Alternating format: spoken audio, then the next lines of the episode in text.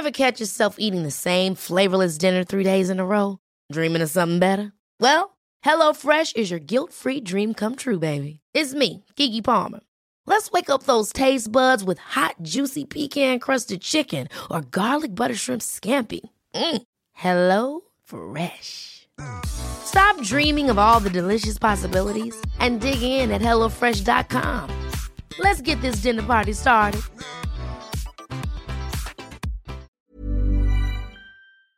BetMGM is pitching baseball fans a chance to swing for the fences. Register using code CHAMPION200 and win $200 in free bets when you place a $10 moneyline wager on any Major League Baseball game and either team hits a home run, regardless of your bet's outcome. Enjoy baseball like never before with BetMGM's daily promotions at your fingertips all season long. Download the app or go to BetMGM.com and use code CHAMPION200 to win $200 when you bet 10 bucks on an MLB game and either team hits a home run. Sign up today and find out why nothing beats a win at the King of Sportsbooks. Major League Baseball trademarks used with permission. Visit BetMGM.com for terms and conditions. Must be 21 years of age or older to wager. Virginia only. New customer offer. All promotions are subject to qualification and eligibility requirements. Rewards issued as non withdrawable free bets or site credit. Free bets expire seven days from issuance. Please gamble responsibly. Gambling problem? Call 1 800 there's never been a better time to find out why BetMGM is the king of sportsbooks. Download the BetMGM app and place a $10 moneyline wager on any NBA playoff game. If either team hits a three pointer in the game, you'll win $200 in free bets. Just use code CHAMPION200 when you make your first bet. Sign up now and discover BetMGM's daily promotions, boosted odds specials, and more. Download the app or go to BetMGM.com and use code CHAMPION200 to win $200 in free bets if either team hits a three in any NBA playoff game. Visit BetMGM.com for terms and conditions. 21 years of age or older to wager. Virginia only. New customer offer. All promotions are subject to qualification and eligibility requirements. Rewards issued as non withdrawable free bets or site credit. Free bets expire seven days from issuance. Please gamble responsibly. Gambling problem? Call 1 888 532 3500. Hola a todos, buenas noches y bienvenidos a un nuevo directo de los eh, patrocinados, de los promovidos por la Universidad Francisco Marroquín de Guatemala, un centro de enseñanza dedicado a promover las ideas, bueno, promover la enseñanza y junto con la enseñanza las ideas de, la libertad, eh, tanto en Guatemala como, lo que nos toca más de cerca a algunos, eh, también en España, con su sede en Madrid, la sede que podéis observar en el fondo de pantalla y que bueno, podéis visitar eh, sin ningún tipo de, restricción aquellos que, que, estéis cerca y que queráis eh, conocerla. Arturo Soria 245, si os queréis informar sobre los programas que, en los que algunos estamos participando en calidad de profesores. Eh, desde la Universidad Francisco Marroquín llevamos eh, pues muchos directos ocupándonos de la situación de Iberoamérica, de distintos países. El primer directo, de hecho, que hicimos fue en julio eh, sobre la situación que se estaba viviendo en ese momento en Cuba.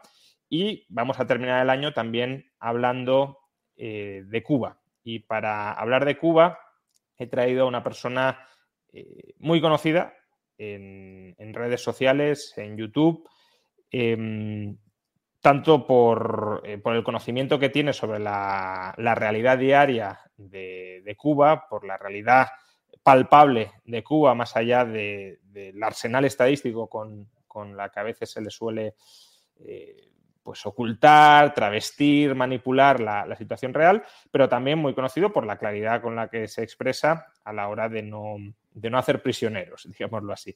Eh, Oscar López, Greenfits, All Hardcore, eh, bienvenido al, al, canal de YouTube. Muchas, muchísimas gracias, Rayo. Para mí es tremendo honor, de verdad. Bueno, te lo dije por privado, ahora te lo digo en público. Eh, la verdad que para mí ha sido un referente. Eh, conocer del liberalismo una vez que uno sale de Cuba es casi que obligado ser socialista sin quererlo. Fíjate, aún odiando el comunismo, sigue siendo socialista sin quererlo. Y la verdad es que personas como tú eh, me han cambiado mucho. Mucho, mucho. A la distancia eres un profesor para mí. Bueno, pues eh, muchísimas gracias. Eh, para, para, quienes no conozcáis mínimamente su, su, biografía, Oscar es eh, cubano, hace casi 10 años que, se marchó de Cuba y lleva 5 años residiendo en Estados Unidos. Y en Cuba, situación social, política y económica que sufrió de primera mano, era lo digo porque esto a lo mejor será relevante luego, profesor de informática, es decir, que también conoce el sistema educativo de Cuba desde dentro y, de algo de esto también hablaremos. Eh, pero para empezar, Oscar, em, ¿cuál es la, ¿cuáles son las condiciones de vida hoy en Cuba? Es decir, ¿cuál es la realidad del día a día que experimenta el cubano en términos de, bienestar, en términos de poder ir a una tienda, comprar algo, no comprar nada, variedad de bienes, cuáles son los ingresos típicos con los que cuenta una familia cubana y, no solo ingresos en términos monetarios, sino eh, si puedes, por hacer una comparativa con el nivel de vida de, España, de Estados Unidos o incluso de Chile, de Argentina, eh, por ponerlo en contexto, porque muchas veces yo creo que las cifras y desde luego la propaganda que viene desde la isla, todo esto tiende a, ocultarlo. Sí, a ver, primero, hay dos clases sociales en Cuba, si es que se le pueden llamar así. Entonces están los del gobierno y los que viven relacionados con ellos. Quizás pudiéramos meter una tercera clase social, si se quiere, que son los que tienen familiares en el exterior. O sea, los que tienen, eh, somos ya, eh, aquí en Estados Unidos son dos millones y pico, casi tres pero si, si se cuentan los del mundo entero, bueno, se calculan que son un poco más. Hay quien llega hasta la cifra de 5 millones, no creo que sean tanto, pero hay quien se aventura a esa cifra. Y, y esa gente vive un poquito mejor. O sea, el que tiene familias en el exterior vive un poquitito mejor que ya el ciudadano de a pie común. Ahora, el ciudadano de a pie común, el que tiene que vivir con lo que le dan por la libreta o lo que ustedes le llamarían la cartilla de racionamiento, que en Cuba se le dice libreta seca, no te da para terminar en mes, eso te alcanzará como mucho para una semana.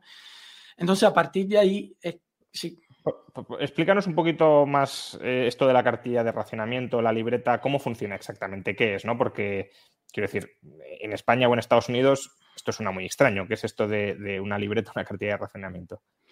O sea, lo, que tú comes, la comida que, te dan, es la comida que te va en esa libreta. O sea, digamos, te dan eh, media libra de aceite al mes, te dan eh, seis huevos al mes, así, etcétera, etcétera, etcétera. Eso te lo regala el gobierno.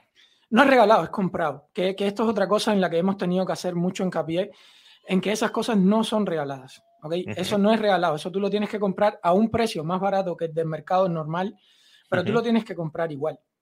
subsidiado, entonces. Eh, hasta cierto punto, pero es que no sigue sin ser subsidiado. O sea, yo creo que subsidiado es, por ejemplo, aquí los food stamps en Estados Unidos, ¿no? Para las personas de bajos recursos, por ejemplo, cuando llegué a Estados Unidos, a mí me, daban en Food Stamp 200 eh, dólares, una cosa así, entonces con esos Food Stamp, que es una tarjeta, tú vas y tú compras lo que tú quieras. Pero en la libreta no es ni siquiera así, o sea, tú de tu salario, tú tienes que comprar y lo que te den, o sea, no es lo que tú quieras comprar, no es, por ejemplo, con los food stamp aquí en Estados Unidos, supongo que en España ya existe algo parecido para las personas de bajos ingresos, que tú vas, pero tú compras lo que, lo que tú quieras, no, no lo que te Vas al mercado, claro. Ajá, ajá. Entonces, es, esa, digamos, clase social que es la mayoría del pueblo cubano es la que peor... En, Cuba, por, terminar de definir esto, perdona, eh, te dan una libreta y eh, te dicen, bueno, tienes derecho a estas cantidades de estos bienes eh, tasados, pero luego de esos compras lo que haya en las tiendas y si no hay, pues no hay.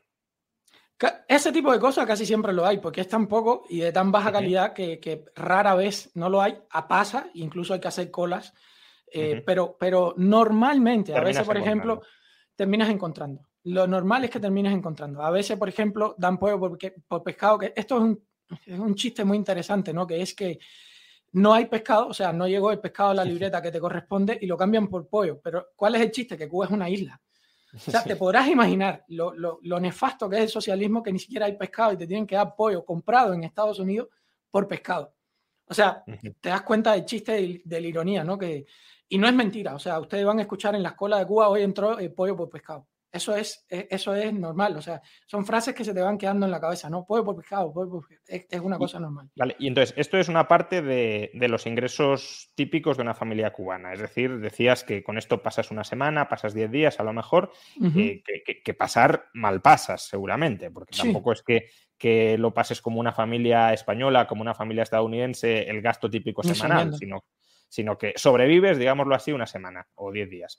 Y, el resto del mes... Eh, es mercado negro todo. Ahí es donde yo he dicho muchas veces en mis videos que en realidad el capitalismo se impone. Yo, yo tengo el chiste de que el capitalismo es inevitable como Thanos. Y si lo quieres ver en, en los países socialistas, lo vas a ver más que nunca.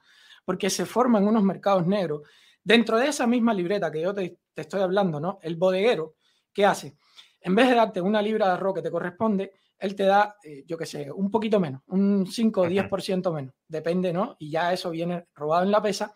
Entonces ese bodeguero después le va sobrando, sobrando, sobrando, y él vende después para subsistir, para terminar el mes, eso, pero por la izquierda. O sea, ya eso sería en el mercado negro, ¿sabes?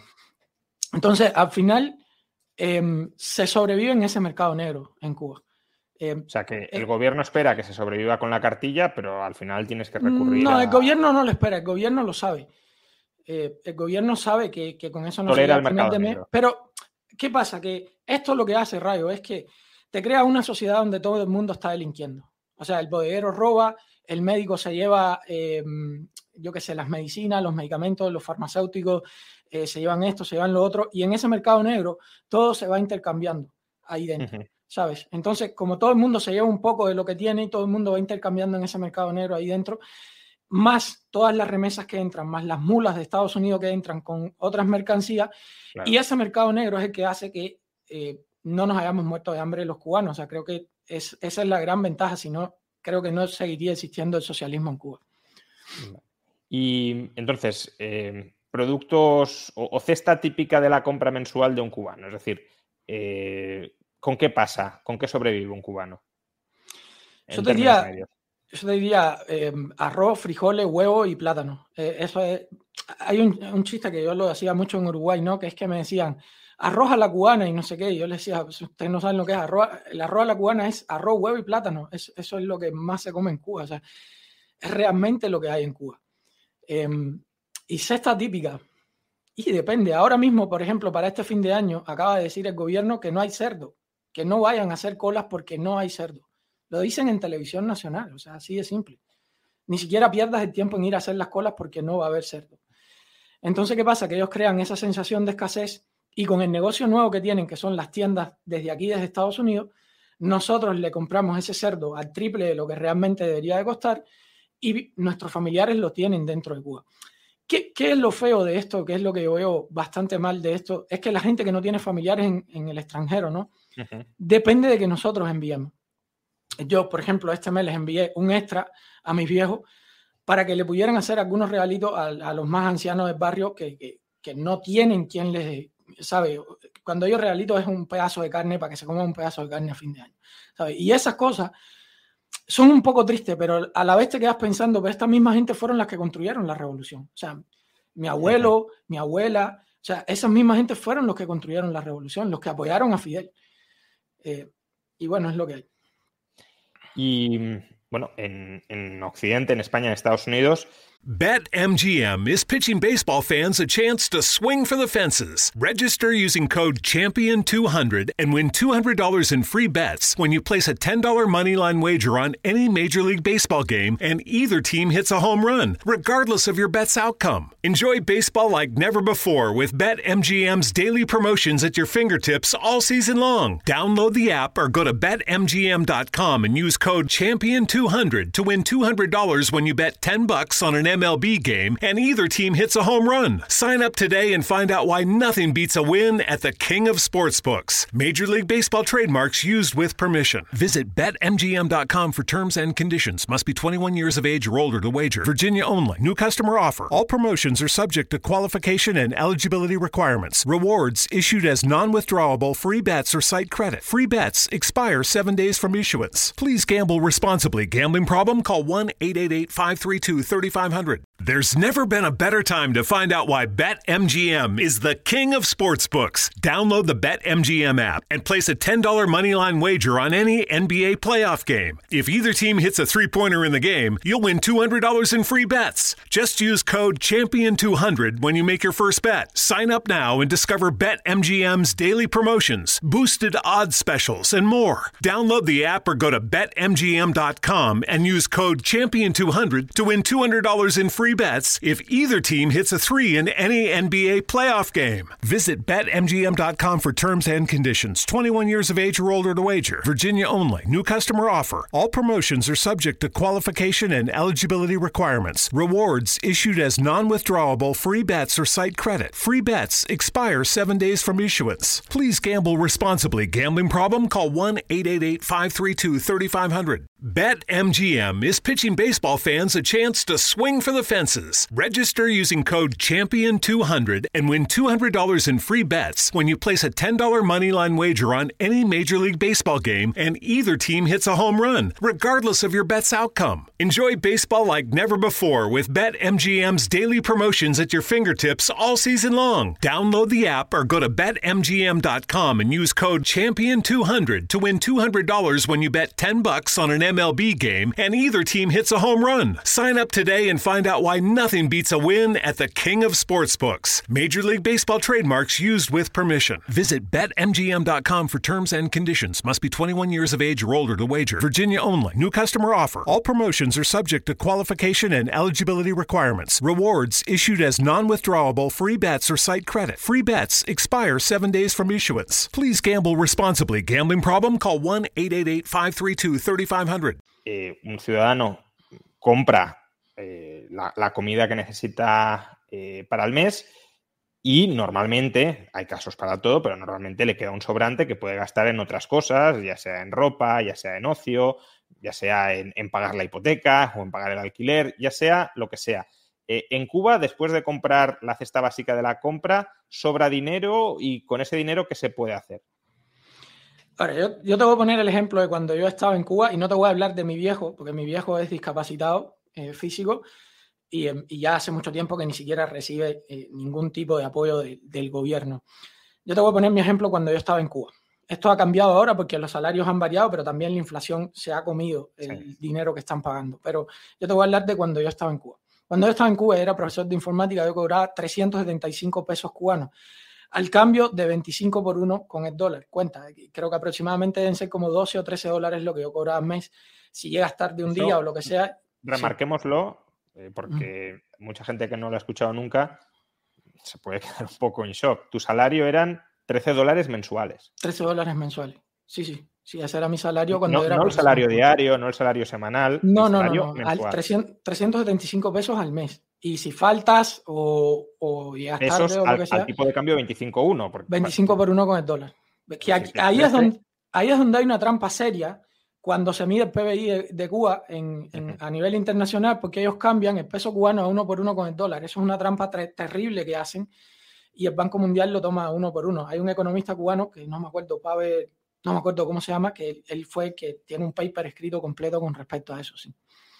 Vale, Entonces, con esos 13 dólares eh, compras la, la comida en parte a, a un precio, la, que aparece, la que aparece en la cartilla, en, en la libreta, rebajado, y el resto te da para algo o qué hacías o, qué, opciones hay de vida en Cuba. Quiero decir, porque a veces eh, se nos dice, el, el socialismo te garantiza la, la supervivencia, que ya es muy discutible. Pero hombre, el ser humano no solo es un animal que busque sobrevivir, busca hacer algo más con su vida. Entonces, en Cuba, una vez sobrevives, entre comillas, ¿qué opciones tienes de, de vida? Es que ya te digo, ese cálculo es complicado de hacer porque yo tenía otros trabajos. O sea, yo, yo hacía más cosas. Yo no solo era profesor de informática, yo quemaba discos, eh, o sea, vendía discos piratas de películas, de música, etcétera, etcétera, porque al ser informático tenía esa ventaja y por ahí tenía un, eh, como decir, ese era el extra. Y Un entonces extra. ya eso me elevaba el, el- el salario que yo ganaba, capaz que a 20 o 30 dólares por mes, y entonces ahí ya tenía otra cosa que a mí no me afecta mucho es que yo no soy de los que sale, pero por poner un ejemplo, si el joven quiere salir a una discoteca, la discoteca depende de quién estuviera tocando, etcétera, pero la más barata, vamos a poner que era un dólar, o sea, si sales cuatro días a la semana, ya se te fueron otros cuatro dólares. Un par de zapatos De los, cuesta lo de mismo. los, de los 13. De los 13, de los 13. salario mensual. Pero lo más cabrón de esto es que, por ejemplo, un par de zapatos cuesta lo mismo. O sea, un par de zapatos cuesta lo mismo en Estados En Cuba cuesta un poquito más por el tema de que hay que transportarlo de aquí hacia Claro. allá para que las, las mulas se lo llevan para allá y se vende. Y si lo vas a comprar en las tiendas, en MLC, que es moneda libremente convertible, es que es muy difícil explicar todo porque tratar de entender todo ese sistema con varias monedas que hay eh, es muy complicado, ¿sabes? Pero si tratas de comprar ese tipo de cosas, em, pues no te alcanza directamente, pues si un par de zapatos te cuesta 30, 40, 50, 60 dólares, depende de la marca, etcétera, etcétera, pues no te da. Em, no te da. Aquí para un Cuba nos dice la cesta de la compra subsidiada se paga prácticamente con el 50% del salario, con el resto no te da para nada ni para dos docenas de huevos. Por ejemplo, mi abuelo, ahora que, eh, se está hablando en Chile de todo lo que ha pasado, que, ellos creen que les va a ir mejor con un sistema de reparto, mi abuelo hasta hace nada, cuando cambiaron los salarios, mi abuelo cobraba 400 pesos mensuales. Eh, mi abuelo fue de los que construyó la revolución. Mi abuelo fue alfabetizador cuando triunfa Fidel. O sea, él se metió en las lomas a, alfabetizar con todas las campañas que se hicieron y mi abuela fue miliciana, o sea, estuvieron ahí. Ellos construyeron la revolución. 400 pesos al mes, al cálculo 18 o 20 dólares, algo así, depende. Em, entonces, eso es para, para, que calcules, ¿no? Ah, y todos sus ahorros se fueron. Hubo algo que se hizo al principio de la revolución, que creo que se llamaba la Casa del Oro y la Plata o algo así. Lo primero fue que recogieron las armas. Mi abuelo tenía, tenía una pistola, bueno, las recogieron todas. Y lo otro fue que cambiaron todo el oro y la plata que tenían eh, los cubanos lo cambiaron por, por miserias, o sea, por prácticamente nada, y se quedaron con todo el oro y la plata que había. Pero ¿qué pasa? Que lo que, te, lo que le vendieron, y yo, y yo los entiendo, o sea, mis abuelos lo hicieron em, por, eh, ¿cómo decirlo?, por, por, bondad. Porque lo que te vendían era, con esto vamos a construir círculos infantiles y escuela para los niños. O sea, no es que ellos eran tontos. Lo que pasa es que ellos confiaban eran idealistas. Claro, eh, y, confiaban en que esto iba a ser diferente. Y mi abuelo vivió en la, época de Batista. Te explico, mi familia es española. O sea, mi familia por parte, parte paterna de mi abuelo, ellos regresaron eh, cuando triunfa la revolución porque tengo, esa parte de mi familia es católica. Y entonces por ser católicos no la dejaron a, una de las muchachas, no la dejaron entrar a la universidad y al final decidieron recoger los chalines y irse, pero mi abuelo ya estaba enamorado de mi abuela y mi abuelo es el único que se queda en Cuba pero los demás sí se regresan a España. Entonces, eh, es muy difícil tratar de explicar todo porque a veces la gente dice, pero tú odias a los comunistas. Me es imposible, o sea, a todos no. Porque tengo familiares comunistas, o sea, me es imposible. Yo odio el comunismo, no a los comunistas. Eso es la ideología, claro, no, no, a la persona per se. Em, pero, ¿cómo puede ser que, que, Cuba, que era una de las economías más, más ricas de, Iberoamérica antes de la revolución. Mm, el, nivel de vida en Cuba, en términos promedio, por supuesto, en esto siempre hay muchas, puede haber mucha divergencia, pero el nivel de vida en Cuba, el nivel de desarrollo de Cuba en el año 55 era similar al de Italia y estaba por encima del de España. Es verdad que España en el año 55 estaba fatal, estaba prácticamente salida de la autarquía, y el despegue de España empieza en el año 59 con el plan de estabilización, pero justamente si más o menos Cuba y España estaban a la par, eh, si hubiesen seguido políticas eh, similares, hoy también deberían estar a la par. Y hoy existe un abismo claro entre, entre Cuba y, España. Y la cuestión es, eh, ¿cómo puede ser que los cubanos vivan tan mal? Es decir, ¿tan pobre es Cuba? ¿Qué produce Cuba para ser tan, tan mísera? En qué está especializada, qué valor genera, qué riqueza genera. Es decir, ¿qué es la economía cubana a día de hoy? Una rémora, una sanguijuela, es lo que es. O sea, de, eso es. Pero quiero decir, ¿qué producen? quiero decir, en España podemos decir, pues se produce turismo. Y en Cuba, imagino que algo de turismo también, ¿no? Eh, en, España se producen automóviles. En España se produce. Pero ¿en Cuba qué se produce? Se refina petróleo de Venezuela y mujeres para los turistas. Eso, ese es eso, es lo que hay la especialización sectorial de Cuba. Eso es lo que hay. Pero, y si miramos incluso más atrás, que yo supongo que esto también tú lo debes haber estudiado, eh, las subvenciones soviéticas vienen por ahí, o sea, le, vendían el petróleo mucho más barato a Cuba, les compraban la caña, eh, el azúcar, ¿no? La, azúcar de caña mucho más cara de lo que estaba en el mercado internacional habían unas subvenciones enormes que se calculan entre 6 y 8 planes Marshall en esos primeros 30 años, que cuando entremos en el tema bloqueo, que la gente bloqueo, bloqueo, bloqueo. O sea, recuerden que con lo que se reconstruyó Europa entera, 12 mil millones, a Cuba le dieron más de 60 mil. O sea, tengan en cuenta que una islita con menos de 10 millones de habitantes no se pudo construir con, con seis veces más de lo que se reconstruyó Europa entera. O sea, imagínense ustedes si es ineficiente el, el socialismo, la economía centralizada. Bueno, es que realmente. Eh, quiero decir, esto como, como nota, ¿no? Una cosa es recibir dinero para, para subsidiar un modo de vida improductivo, es decir, básicamente generar redes clientelares y otra es transferencias de capital para acumular capital y ser productivo. Pero claro, el socialismo efectivamente, como dices, es un sistema que devora la riqueza, no la genera. Entonces, por mucho dinero que vayas dando, se va devorando, pero no se va acumulando nueva, nueva riqueza. Bueno, lo típico que se suele decir, en lugar de eh, dar una caña de pescar o enseñar a pescar, pues das pescado y cuando dejas de dar pescado, pues no tienes ni caña ni sabes, ni sabes pescar, ¿no? Eh, entonces, básicamente lo que nos estás trasladando es una eh, imagen de la economía cubana absolutamente mísera, pero entonces, ¿de qué vive vive. There's never been a better time to find out why BetMGM is the king of sportsbooks. Download the BetMGM app and place a $10 moneyline wager on any NBA playoff game. If either team hits a three pointer in the game, you'll win $200 in free bets. Just use code Champion200 when you make your first bet. Sign up now and discover BetMGM's daily promotions, boosted odds specials, and more. Download the app or go to BetMGM.com and use code Champion200 to win $200 in free bets if either team hits a three in any NBA playoff game. Visit BetMGM.com for terms and conditions. 21 years of age or older to wager. Virginia only. New customer offer. All promotions are subject to qualification and eligibility requirements. Rewards issued as non withdrawable free bets or site credit. Free bets expire seven days from issuance. Please gamble responsibly. Gambling problem? Call 1 888 532 3500. BetMGM is pitching baseball fans a chance to swing for the fences. Register using code CHAMPION200 and win $200 in free bets when you place a $10 moneyline wager on any Major League Baseball game and either team hits a home run, regardless of your bet's outcome. Enjoy baseball like never before with BetMGM's daily promotions at your fingertips all season long. Download the app or go to BetMGM.com and use code CHAMPION200 to win $200 when you bet 10 bucks on an MLB game and either team hits a home run. Sign up today and find out why nothing beats a win at the King of Sportsbooks. Major League Baseball trademarks used with permission. Visit betmgm.com for terms and conditions. Must be 21 years of age or older to wager. Virginia only. New customer offer. All promotions are subject to qualification and eligibility requirements. Rewards issued as non-withdrawable free bets or site credit. Free bets expire 7 days from issuance. Please gamble responsibly. Gambling problem? Call 1-888-532-3500.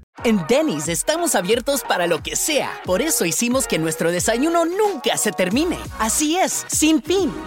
Por un tiempo limitado disfruta de todos los pancakes, huevos y hash browns que quieras por solo $6.99. En serio, todo el desayuno que quieras comer por solo $6.99. Ahora el desayuno solo acaba cuando tú lo digas. Un yum infinito. Solo en Denny's. El precio y la participación podrían variar. Solo por un tiempo limitado. Hasta agotar existencias. No hay sustituciones. Oferta válida solo en el restaurante. Cuba vive de las remesas, vive de las ayudas exteriores, vive del turismo. ¿De qué vive? turismo y remesas. Se calcula que nosotros enviamos hacia Es muy difícil hacer el cálculo completo porque entran dinero por muchas vías, ¿no? Pero lo que, lo que está estudiado es entre 4.000 y 6.000 millones. Algunos estiman incluso más. Yo creo que es más. Estoy segurísimo de que es más porque ahí no entran las mulas, por ejemplo. Las mulas son la gente que, que se carga aquí. O sea, ah, voy a hacer un viaje a Cuba. Bueno, te meto dos maletines y te pago 10, 11 dólares la libra. No sé a cuánto estará ahora pero se paga así la libra de entrada a Cuba. Entonces, eh, siempre es más, mucho, mucho, mucho más dinero. Y, y, después del turismo, obviamente, que ese es el negocio particular de, del régimen, de la dictadura, ¿no? Ese es un negocio particular. ¿Por qué dices que es el negocio particular? Porque, de nuevo, eh, los que estamos, los que vivimos en, economías de mercado, pues decimos, bueno, un hotel pues es el negocio del dueño del hotel. Eh, un restaurante es el negocio del dueño del restaurante. Entonces, a veces nos puede resultar complicado trasladarnos al contexto de una economía eh, planificada, centralizada, donde en realidad es como una plantación de esclavos donde el capataz es el que, es el que manda, ¿no? Entonces, ¿en qué sentido el turismo es el negocio del régimen? Ok, primero voy a, irme un poco más atrás a mi niñez. nosotros no podíamos entrar a los hoteles. O sea, el cubano al principio no podía entrar a los hoteles. Cuando se fabrican los primeros hoteles, cuando cae la URSS, entra, el Cuba entra de un año para otro. Estamos hablando que de un año para otro empiezan los apagones, no hay absolutamente nada. O sea, es como que ellos no habían previsto que la caída de la URSS podría pasar. Ellos no habían previsto absolutamente nada. ni siquiera tenían reservas de petróleo. Aquella central nuclear famosa ni siquiera la construyeron, que hubiese producido energía para Cuba entera. Nada, absolutamente nada. La planificación central es tan eficiente que no ve lo que va a pasar en, unos pocos meses. En, meses, es en serio. Mi padre estaba en España en ese momento, porque como te dije, mi familia es española. Y mi padre, em, él me dice a mí después, ¿no? Yo hablando con él, pues mi, padre en su juventud era comunista también y todo eso, viniendo de una familia ya comunista, ¿no? Y, y él me dice, ¿para qué yo me iba a quedar? Porque yo le digo, papá, pero eres tonto, ¿por qué no te quedaste en España? Y él me dice, ¿para qué me iba a quedar yo por un poco más de comida y un poco más de ropa? O sea, yo quería construir algo bueno para ti eh, en Cuba, ¿sabes? Y ahí tú te das cuenta que la mayoría de la gente que entra en, en todo este sistema comunista lo hace de buen corazón. Entonces, después empiezan a surgir los hoteles. Cuando ya no hay de otra, pues necesitan ese capital extranjero que venga y empiezan a construir los Cuando se acaban los subsidios de la URSS, eh, claro, Cuba dice no tengo nada, yo vivía hasta este momento vivía de lo que me entregaba la Unión Soviética, la Unión Soviética cae, me deja de entregar, ¿cómo sobrevivo? ¿Cómo, cómo me ubico para, captar algo de lo que producen el resto de países y poderlo repartir entre mi población? Pues voy a recurrir al turismo al turismo. Y ahí, eh, ahí bueno, empiezan a entrar ya eh, compañías hoteleras que eh, creo que se llama Gaesa, si no me equivoco, la compañía del régimen, que es entonces la que controla todo eso. Si no me equivoco, el nombre es Gaesa. Ahora puede ser que se me esté yendo, pero estoy casi seguro que es Gaesa. Y ellos tienen todo eso bajo control. O sea, eso es de ellos. Esa es su compañía. Y ellos hacen con eso cuando, lo que por ejemplo, Un hotel, una compañía española invierte en Cuba, ¿en qué condiciones lo hace? Hasta donde tengo entendido es 51-49. Hasta donde tengo entendido, pero es, es, que, claro, hay tantos secretos. Es como una sociedad conjunta, pero el régimen controla la mayoría del capital. Y, Entonces, y, los beneficios ahí cómo se reparten, ¿no? Porque uno puede decir, eh, bueno, es una empresa pública y los beneficios de las empresas públicas se redistribuyen entre la población, van para el bien común, para el interés general. ¿Cómo, cómo se reparte esto? A ver, se reparte que el hijo de Fidel andaba en yate por el mundo entero y, el pueblo cubano anda como anda. O sea, así se reparte, en, una balsa tratando de llegar a Estados Unidos. Así de simple, o sea, así es como se reparte. Eh, de hecho, ahora mismo que supuestamente están abriendo más eh, a los negocios particulares y todas estas cosas, eh, siguen siendo ellos los que se otorgan sus mismas licencias. Entonces, ¿qué pasa? Que los artistas que están a favor del sistema, como Israel Roja, un cantante de buena fe, pues le dejan tener su restaurante. Entonces, claro, qué rico. Está bueno. ¿Por qué digo que está bueno? Porque al final el libre mercado, como quiera que sea, él le paga más a sus trabajadores de lo que le paga el Estado. ¿Ok? En ese sentido, está bueno y yo digo, del lobo un pelo, ¿sabes lo que te digo? Pero no es lo que quisiera que pasara porque él tiene restaurante, la hija de Fidel tiene restaurante que tiene fotos por ahí comiendo langosta. Ustedes escriban hija de Fidel comiendo langosta cuando la langosta está prohibida en Cuba.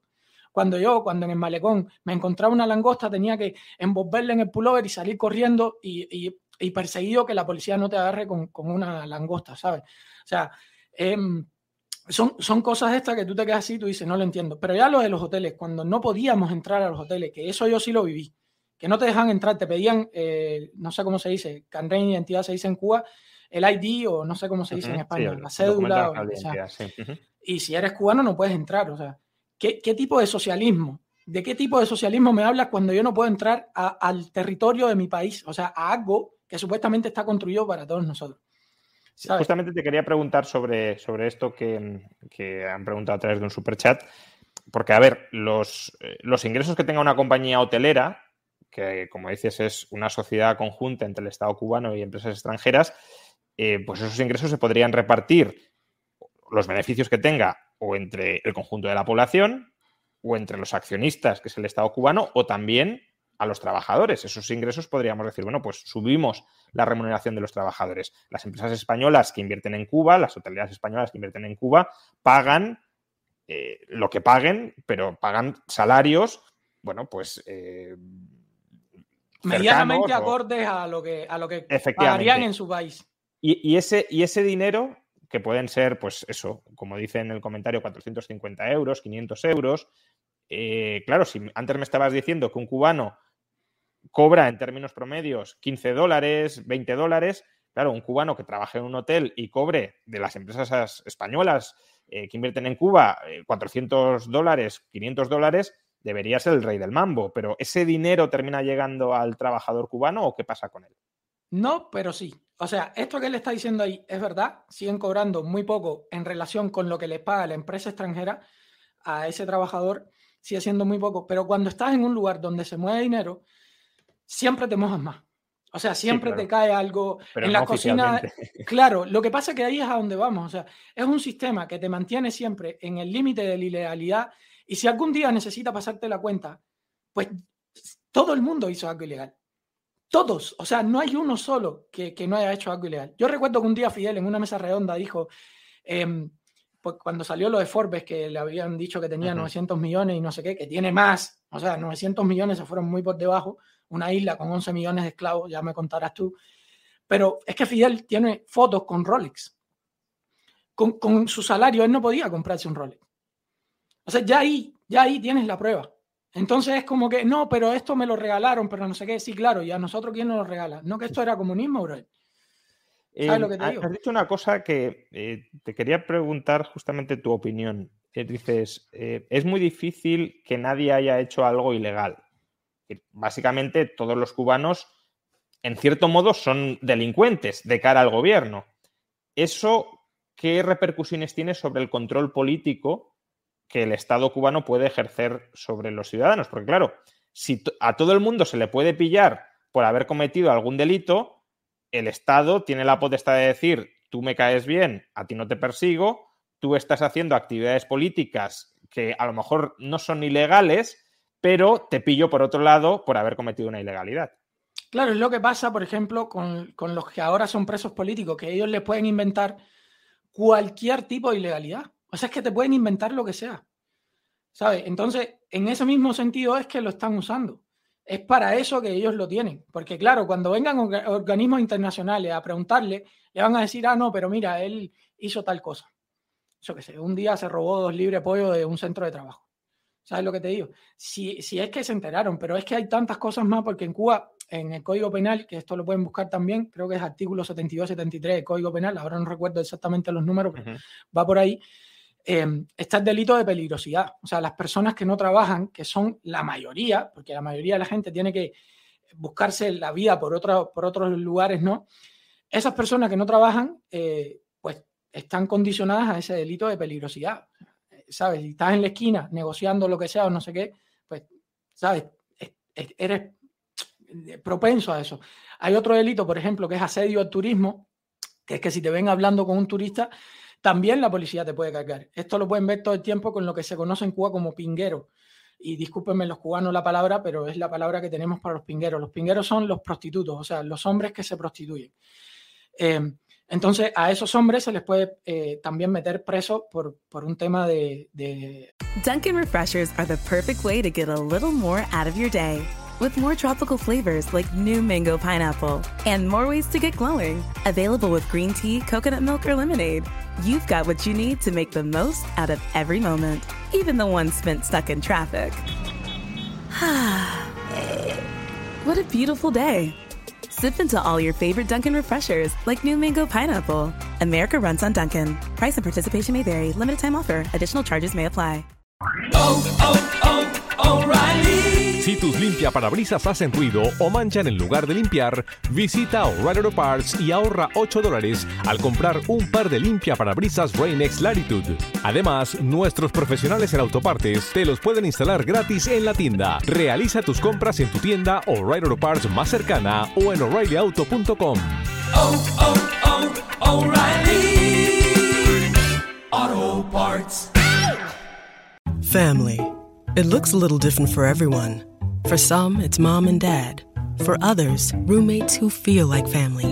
And for others, it's your significant other, their golfing buddies, your children, a high school soccer team starting lineup, and oh, look, they're all taking you up on the offer to stay for dinner, really testing the limits of that phrase the more the merrier. But no matter where you call home, Geico makes it easy to bundle and save on home and car insurance. Easier than making three frozen pizzas and assorted frozen veggies into a cohesive meal. Asedio al turismo, así se llaman ese tipo de delitos, ¿no? Porque claro, el cubano lo que busca siempre es estar lo más cerca posible del, eh, del extranjero, ¿no? Entonces, claro. el extranjero dice, eh, no, yo, voy a Cuba y me siento como un rey. Sí, claro, o sea, si es que Cuba entera va a estar girando alrededor de ti para servirte como, como un señor, o sea, seguro te vas a sentir muy bien, pero a costa de que hay un pueblo entero oprimido detrás y, que ya está resignado a lo que sea y a hacer cualquier, lo que sea. entonces va por ahí, sí. Es decir, que al final, digamos, manteniendo en la potencial criminalidad a toda la población, tienes controlada a esa población, porque puedes, mm, cuando arbitrariamente te parece bien detener a aquellos que bueno, han cometido algún delito, como alguno de los que has mencionado, o han comprado algo en el mercado negro, o lo que sea, eh, y aquellos y al resto de la población, si no molestan, pues toleras que mantengan esas actividades que sirven en gran medida de válvula de escape eh, de, los errores gigantescos y del fracaso que supone eh, el sistema económico socialista. Aquí hay algo también que yo quiero destacar con eso. Hace poco leyendo la ley de Frederic Bastiat me, me llamó muchísimo la atención y era algo en lo que yo no había pensado. Bastiat plantea que cuando la ley va en contra de la moral, pues tienes que hacer una de las dos cosas, o sea, o sigues la ley o sigues la moral. Y el problema es que como no sigues la ley, la moral también la quiebras y es como que ya tú mismo te consideras como una mala persona todo el tiempo porque estás haciendo cosas que son ilegales. Pero ha surgido, em, después con el paso de los años, ¿no? Una frase que es em, luchar. Eh, la frase de luchar es la lucha, aquí en la luchita, yo estoy en la luchita. ¿okay? Y esa frase se ha cambiado por robar. La gente en los centros de trabajo, el, que trabaja en la escuela se roba las tizas. Y el que trabaja en la carnicería se roba la carne. Y el que trabaja en, donde sea. O sea, todo el tiempo estás tratando de sacar partido de algo. Y es como que aprendes a convivir con ese doble pensar de que hablaba George Showell dentro de la cabeza, que es como yo intento seguir siendo moral dentro de lo que el sistema me permite a mí. O sea, ya es que no solo ante el gobierno, sino ante ti mismo, estás todo el tiempo en una dicotomía ahí que, que, es complicada, ¿sabes? Por lo menos la gente que, que, intenta pensar un poco más. Hay otros que ya actúan y hay una película que, se llama eh, Juan de los Muertos, que es una comedia que se la recomiendo a todos, que es que Cuba se convierte en, en, una sociedad de zombies. Te la recomiendo, deberías de verla porque está buenísima, buenísima, de verdad. Y, y, es como que ya, ya todo el mundo es un zombie, o sea, ya nadie piensa en moral, ya nadie piensa, es sobrevivir, es supervivencia, ¿sabes? Bueno, es que eh, al final, si uno, si uno mira la pirámide de Maslow, eh, lo que va viendo es que a los estadios más elevados, la autorrealización o la reflexión social, se llega una vez tienes cubiertas ciertas necesidades básicas, pero si a ti te mantienen en, el nivel más eh, primitivo de, desarrollo humano, pues te animalizas, ¿no? Pierdes la parte más de animal racional, la parte de racionalidad y te quedas en la parte más puramente animal de sobrevivir como sea eh, incluso saltándote, pues eso, restricciones morales que te podrías autoimponer en, en, otros momentos. Y en ese sentido, es en el sentido en el que podemos decir que el, socialismo desciviliza, a silvestra, eh, porque, porque destruye la sociedad y, convierte al individuo en un, en un, súbdito del Estado que luego pues va como, como tú decías, como un zombie eh, tratando de sobrevivir como pueda y, contra quien pueda. Ahí te pusieron un super chat que es interesante y es así. O sea, eso de que nadie pregunta cuál es el salario, es que el salario es irrelevante, no importa lo que te pague el gobierno. Esos son papeles, o sea, eso no te da para nada. Importa, ¿sabes? ¿Qué me puedo llevar de aquí? ¿Cuánto puedo sacar de aquí? ¿Sabes? Y, de verdad, hay, anécdotas que yo no las puedo contar porque son cosas que viví yo y que, incluso a día de hoy como que me chocan todavía que, de cosas que uno ha hecho, ¿no? Pero ya te digo, te conviertes en un delincuente prácticamente involuntario para poder salir adelante. Es así, o sea. Y el gobierno lo em, sabe.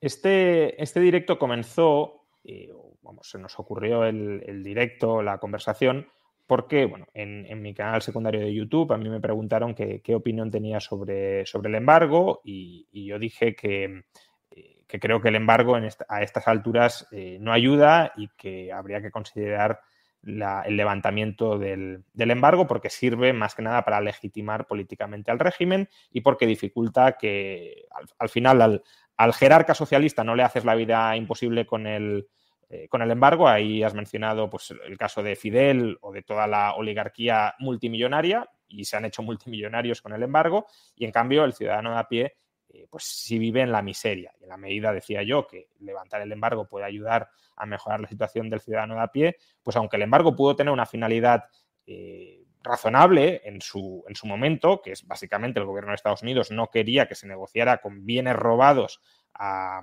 ciudadanos estadounidenses, no solo robaron a estadounidenses, pero específicamente el, objetivo del embargo era ese, eh, pues bueno, que pasado tanto tiempo a lo mejor sería momento de, levantarlo. Y tú publicaste un vídeo eh, criticando esa, postura, esa opinión, em, porque consideras que, el embargo no influye. Explícanos en qué sentido el embargo, que es una política que tantas veces el régimen y propagandistas del régimen dentro y fuera de Cuba eh, aluden a él como, un factor determinante en el empobrecimiento de Cuba, ¿en qué sentido no influye y, en qué y, por qué crees que, que, si no influye no habría que levantarlo?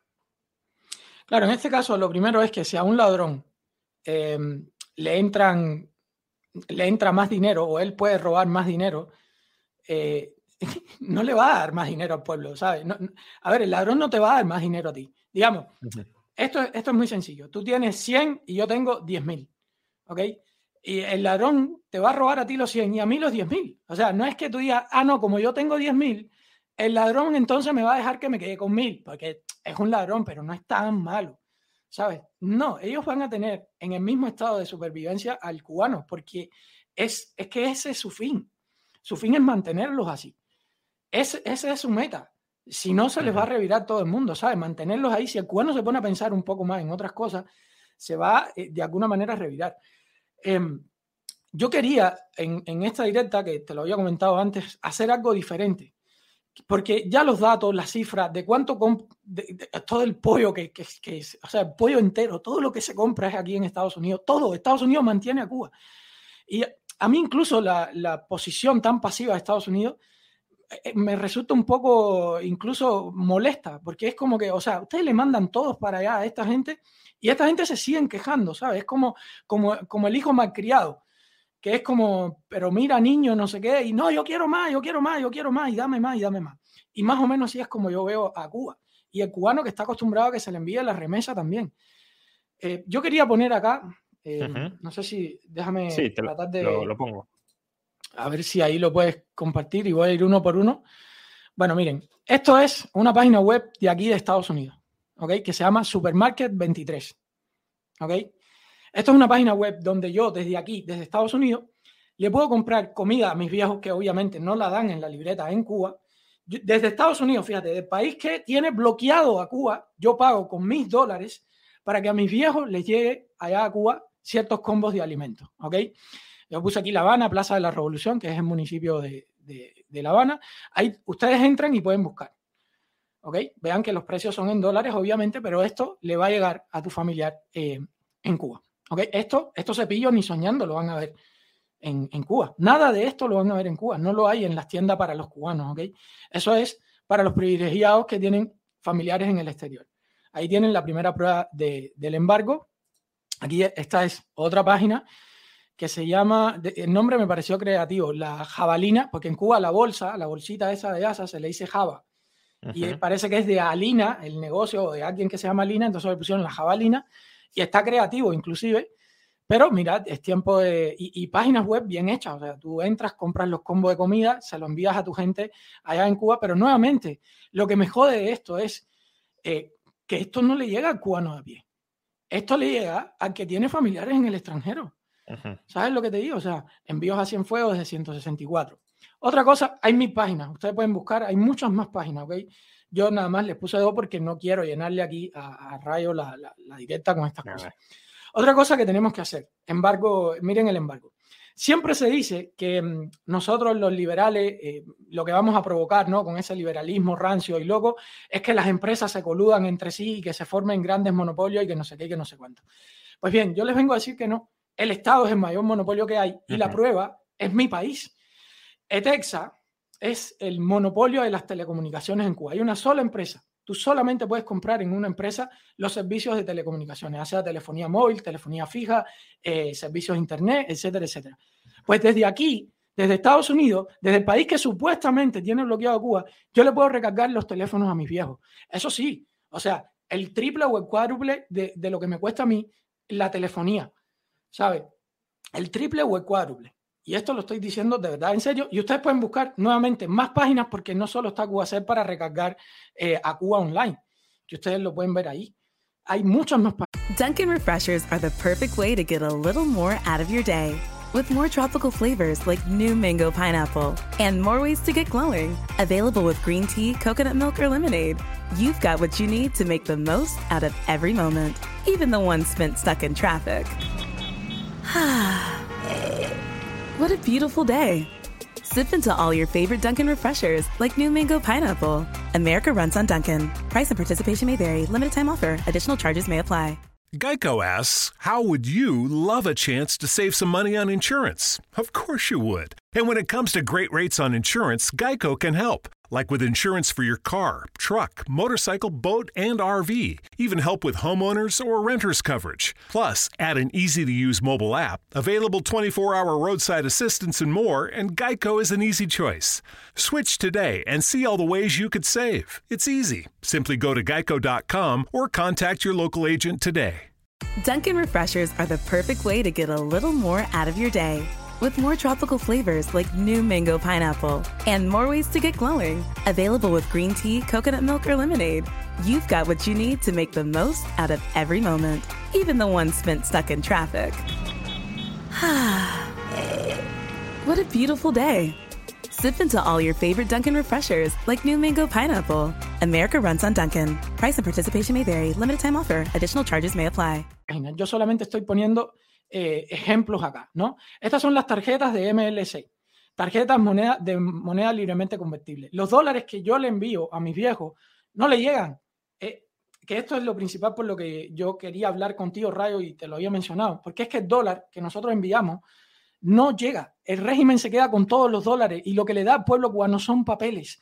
Peor que papeles, ahora es una tarjeta. O sea, con un plástico se quedan con todos los dólares y, y ya está. O sea, ya está y se lo roban todo. Y, a tu familia en Cuba no le llega el, billetito verde, que, incluso ya está súper inflado y que cada vez pierde más valor, pero aún así ni siquiera a ese le llega. Eso se lo depositan en una tarjeta y esa tarjeta lo que tiene es algo que dice que son monedas libremente convertibles, MLC. ¿Ok? Y ahí, ahí lo, lo pueden ver. O sea, mira, desde aquí de Estados Unidos eh, hay muchas más páginas también. Yo solamente estoy poniendo páginas para que ustedes vean el supuesto bloqueo que lo estamos manteniendo nosotros desde aquí. Ahora, mi pregunta es, ahí yo te puse cuatro empresas que directamente están trabajando con el régimen cubano. ¿Dónde está el bloqueo? ¿Dónde está? Vamos a seguir. Todas estas empresas, eh, claro, operan en Cuba porque el gobierno autoriza que operen. Es que es obvio, o sea, en Cuba no se mueve una piedra sin que el gobierno no lo autorice, o sea, eso, es más que obvio. Si, si no, no se puede hacer. O sea, no hay libre mercado en Cuba. No es que tú en Cuba puedas llegar y montarte esta empresa. No. Los que tienen montada esta empresa, obviamente, son personas que tienen relaciones con el gobierno y entonces el gobierno también se moja. O sea, la, gente, lo, que te dejen hacer, digamos, es como eh, un intercambio de favores. ¿no? bueno, tú me pagas a mí, yo te dejo tener este negocio en Cuba y así. ¿Okay? Por eso digo que ellos tienen su capitalismo particular. Ahora, mira, con la llegada de la pandemia y todo esto, que muchos vendieron que el levantamiento del 11 fue porque eh, el bloqueo malo y no sé qué y no sé cuánto, en Cuba no hay ambulancias. En Cuba lo, que más hay son patrullas de policía y autos para turismo.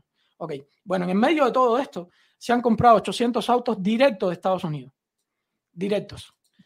Directos, ¿ok? Y eso aquí yo no puse ni lo de pollo ni nada porque eso ya está regastado. O sea, el pollo llega con el paquete, con la bandera de Estados Unidos afuera y ya lo venden ya porque ya ya como que se han quitado la careta y todo, ya no les interesa ya ni siquiera guardar algo que guardaban antes, que era como el imperialismo malo, ya ni el gobierno ni siquiera se preocupa por eso. ¿Okay? Ya ellos van a la batola. Y ahí pueden ver los autos, ustedes pueden buscar la noticia para que ustedes vean. O sea, no tienen ambulancia y andan comprando autos para el turismo. Explíquenme dónde está entonces en ese sistema centralizado eh, la prioridad del pueblo. ¿Dónde está? Porque yo en, en mi canal lo pueden ver, hay ambulancias que son carretones de caballo y les entregan diplomas y todo. ¿Ok? Entonces, eh, pregunta que le hago a todo el que siga hablando de bloqueo, bloqueo, bloqueo. Em, aquí seguimos que para que otra cosa que te había mencionado en aquel video. Ese embargo sí permite la entrada de comida y medicina a Cuba. Ya vemos que permite mucho más que eso, o sea, permite autos y permite, o sea, es, es, como carta abierta, ¿sabes? Pero más allá de eso, es que Cuba era quien eh, impedía la importación, porque como ellos tienen el monopolio, Cuba es quien impide la importación de comida y medicina desde otros países. Entonces, cuando pasa todo lo de la pandemia, salen ellos en la televisión nacional y dicen, hey, ciudadanos americanos, ustedes arrastrados que siempre andan regresando a Cuba, ustedes gusanos, porque nos llamaban gusanos. y nos siguen llamando gusanos. Ahora sí pueden venir con comida y medicina para Cuba porque tenemos una situación que ahora está muy complicada y ahí lo pueden ver. O sea, ellos eran los que tenían prohibida, prohibida dentro de Cuba, ellos, el régimen cubano, la dictadura cubana, prohibida que se entrara comida y medicina. Y fíjate que aquí aclara que esto era hasta el 31 de diciembre, por eso te busqué las dos noticias, o sea, ya se iba a acabar ahora. Y lo alargaron, eh, lo alargaron, acá está, déjame cerrar esto, ajá. Aduana extiende importación de alimentos y medicina. La aduana de Cuba que extendió eh, la importación de alimentos y medicina de Cuba. Y lo último que quería poner con respecto a eso es eh, la sección 205, que esto también lo pueden buscar de la ley Burton, que es la que dice cuándo se termina ese embargo, o sea, cuándo se va a acabar ese embargo. Bueno, eh, es muy fácil y ustedes lo pueden buscar ahí, o ustedes pueden buscar la ley Burton, que es la que codifica cuándo se termina el embargo, cuándo existe la obligación de quitar las leyes que conforman todo el embargo tienen que liberar a los presos políticos, hacer elecciones eh, libres y, supervisadas por organismos internacionales, que espero que, no sea Zapatero de nuevo, como pasó en Venezuela, y, poco más, o sea, ahí, ahí, lo pueden leer, o sea, son, son normal, instaurar una democracia, creo que no tiene ni que ser liberal, fíjate, ah, esta gente se conformaron con cualquier cosa ahí, y dijeron, pues bueno, ah, tienen que eliminar, eso sí, los comités de defensa de la revolución y las brigadas de respuesta rápida, que son las que salen a golpe con, por cierto, las armas que le compraron en 2020 a España. Nunca habíamos visto, no sabíamos que en Cuba el ejército tenía eh, armamento antimotines. Se lo habían comprado a España y no lo sabíamos. ¿ok?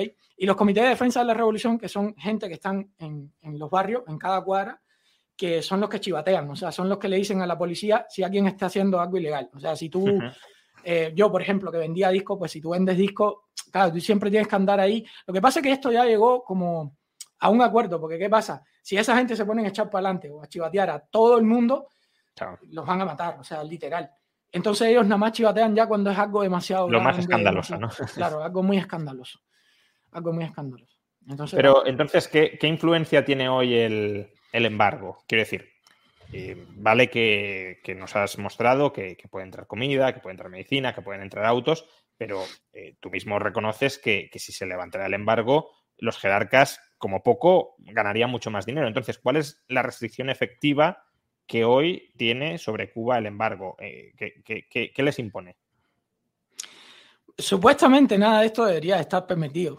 O sea, es que, es que eso es lo que me llama la atención de lo que ha pasado, ¿no? Que realmente prácticamente no existe ese, ese embargo, ¿sabes? O sea, como debería de ser, es que nada de esto pudiera Pero a la hora, por ejemplo, de restringir la inversión extranjera en Cuba, ahí sí mm, que, ahí sí que imagino que influirá y supongo que... Pero no la particular, Rayo, es la que es la inversión extranjera, porque, por ejemplo, no sé si viste el video que yo hice sobre este español que se compró una casa y la construyó en un pequeño hotel y no sé qué. Ese embargo no incluye a los particulares. ¿okay? Sí, pero las grandes multinacionales, que que son con las que supongo que el régimen querría mangonear, es decir, tú te instalas aquí, me das el 51% de todo el capital y te dejo que generes una cierta actividad, ahí sí que influye. Ahí sí, ahí sí, entonces, por eso yo te decía que lo que creo que prohíbe un poco, ¿no? Hasta cierto punto, es que ya bancos mucho más grandes o empresas mucho más grandes digan, sí, ya vamos completo para adentro y, y que esta gente sigan con su negocio y su ayuda, o sea, ya como que yo diría que lo que impide es que los descaros más grandes sucedan. O sea, como que ya no sea una cosa tan, tan, tan descarada, ¿sabes?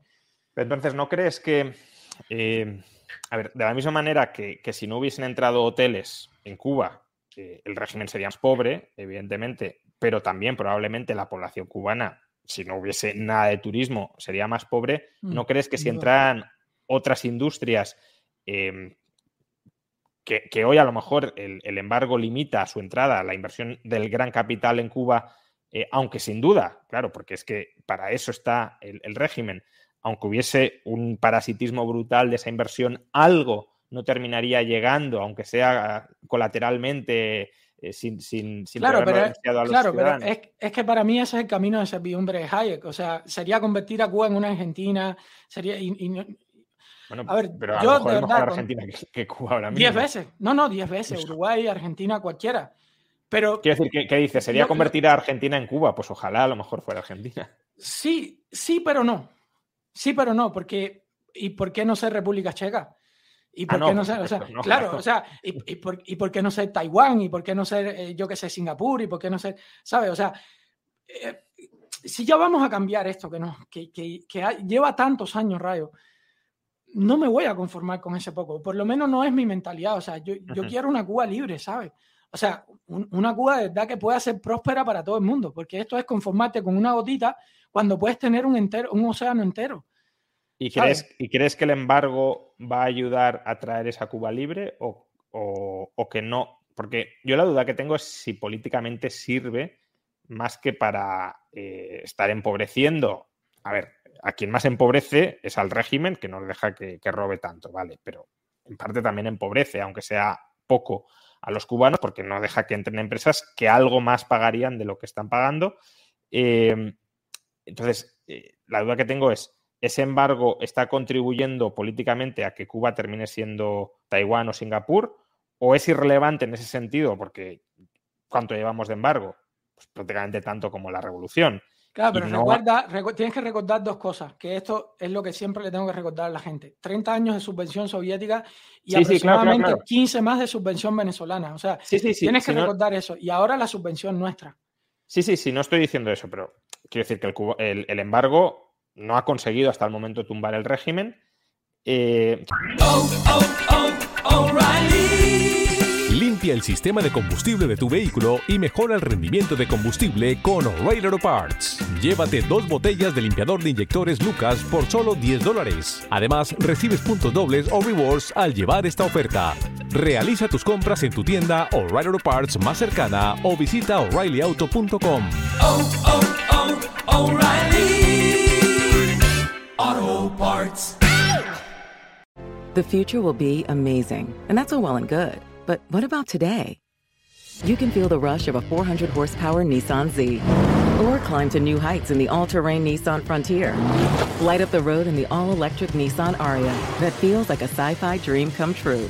The future will be great, but today is made for thrill. All you have to do is get in a Nissan and drive. 2023 Aria and Z not yet available for purchase. Expected availability is this spring for 2023 Z and this fall for 2023 Aria. Entonces no está claro que lo vaya a conseguir en el futuro previsible y en cambio sí está teniendo eh, algunas consecuencias, a lo mejor no tan exageradas, pero algunas consecuencias sobre el ciudadano de, de a pie. Es decir, ¿cómo pones eso en la balanza? Eh, porque, si, según te entiendo, es, eh, vamos a soportar el embargo un tiempo más para no conformarnos con ser Argentina, sino para aspirar a ser Singapur. Pero es que, a lo mejor te quedas un levantamiento popular. No, no, es para que, para que vuelva a llegar el levantamiento popular. O sea, en algún momento tiene que haber otro 11J. ¿Sabes? Y, esto lo vimos ahora. Trump nada más apretó unas tuerquitas cuando él llega. Él nada más dijo, bueno, vamos a... No, no fue que puso leyes nuevas, dijo, vamos a cumplir algunas leyes. Y pam, pam, pam, apretó unas tuerquitas nada más y llegó la crisis del COVID y de nuevo estuvimos como en los 90, o sea, como cuando se cayó la Unión Soviética. ¡Ay, no hay turismo! ¡Ay, no hay remesa! ¡Ay, ahora qué hacemos! Bueno, remesa siempre hubo, por eso tuvieron que sobrevivir. Remesa siempre hubo.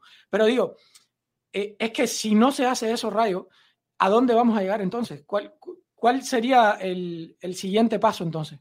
Dejarlos que ya, que, se, que la dictadura siga, porque eso sí, se van a perpetuar en el poder. Si le das la posibilidad, se van a perpetuar en el poder. O sea, no hay, no hay a dónde más mirar. O sea. Que, quizá podría ser, y no es ni mucho menos mi modelo, eh, por supuesto, mi modelo, si me das a elegir, sería más Taiwán o Hong Kong, claro, bueno, Hong Kong ya cada vez menos, pero, eh, pero, pero, quizá se podría avanzar hacia algo parecido a China, salvando las enormes distancias, claro, es decir... Ese es el miedo más grande que yo tengo.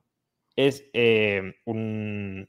Vamos, una propiedad privada de la isla por parte del Partido Comunista Cubano, pero con inversión extranjera que permita un desarrollo como el que ha vivido China, que ha sido un desarrollo espectacular, que probablemente no siga a este ritmo durante más años, pero desde luego han pasado de ser una sociedad, una economía, un país con el 80% de tasa de pobreza extrema a, que la pobreza extrema haya desaparecido. ¿No crees que el embargo, en cierto modo, puede dificultar que, em, que Cuba siga el camino de China? Tú dices, es el miedo que tengo, pero claro, a lo mejor el miedo es eh, u otro miedo es 30 años más en la situación actual en miseria absoluta.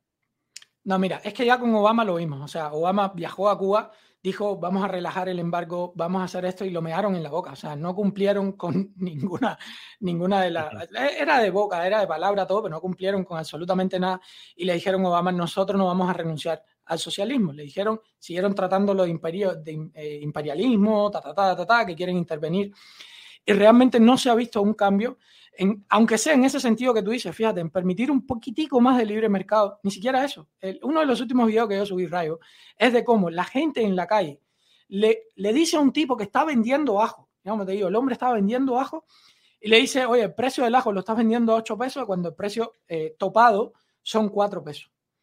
O sea, entonces ahí tú te das cuenta de que, sobre todo con lo de Obama, de que ellos no tienen la intención de cambiar su finca. Porque eh, creo que en, eh, ¿cómo se llama este libro? Eh, ¿por, qué, fracasan los países? No, no, bueno, no recuerdo cómo se llama. Es ese, ¿no? ¿Por qué fracasan los países, si no me equivoco? es el de Acemoglu y Robinson, sí. Sí, en, el que te explican que al final ellos pueden robar más con, con ese tipo de sistemas. Desgraciadamente, ellos son mucho más millonarios así con ese tipo de sistemas. Entonces, yo no, no estoy muy de acuerdo con. Primero, no creo que Cuba se vaya a convertir en China. Ellos han dicho por activo y por pasiva que no, por lo menos no mientras Raúl esté vivo, si es que está vivo todavía. Eh, no creo que vaya a ser así. Hasta que no se muera el último dinosaurio de los que están ahí arriba, no creo que vaya a ser así. Y a saber cuántos años nos quedan entonces con esto. Y mm, mi manera particular de verlo es, no, o sea, el pueblo de Cuba tiene que entender que hay una responsabilidad y que no puede ser eh, seguir siendo subsidiado por todos. O sea, ha sido subsidiado toda la vida. Primero por la Unión Soviética, después fue subsidiado por Venezuela y ahora está siendo subsidiado por nosotros. O sea, el pueblo de Cuba tiene que entender que no se puede ser una rémora toda la vida. y si no la entienden, pues... Si, no permites que entre la inversión, ahí también estás limitando la, capacidad de... Es decir, a ver, que yo tengo claro que el principal embargo y el principal factor que mantiene a Cuba en la pobreza es el socialismo. Pero, Pero supón, Rayo, que entren las empresas que tú quieres que entren. Si al final no les van a dejar llegar el salario que le van a pagar esas empresas y le van a seguir pagando al, ciudadano cubano con el eh, peso cubano, o sea, no es más dinero para ellos. Y el día que te rebeles te van a salir al palo como mismo salieron el 11J. O sea, y, encima tienen más carros para comprar, o sea, tienen si más... las condiciones son exactamente las mismas, eh, sin duda. La cuestión es si eh, entrando más inversión podrían ir mejorando algo las condiciones, ya digo, como ha sucedido. Como Pero ¿qué garantías hay de eso?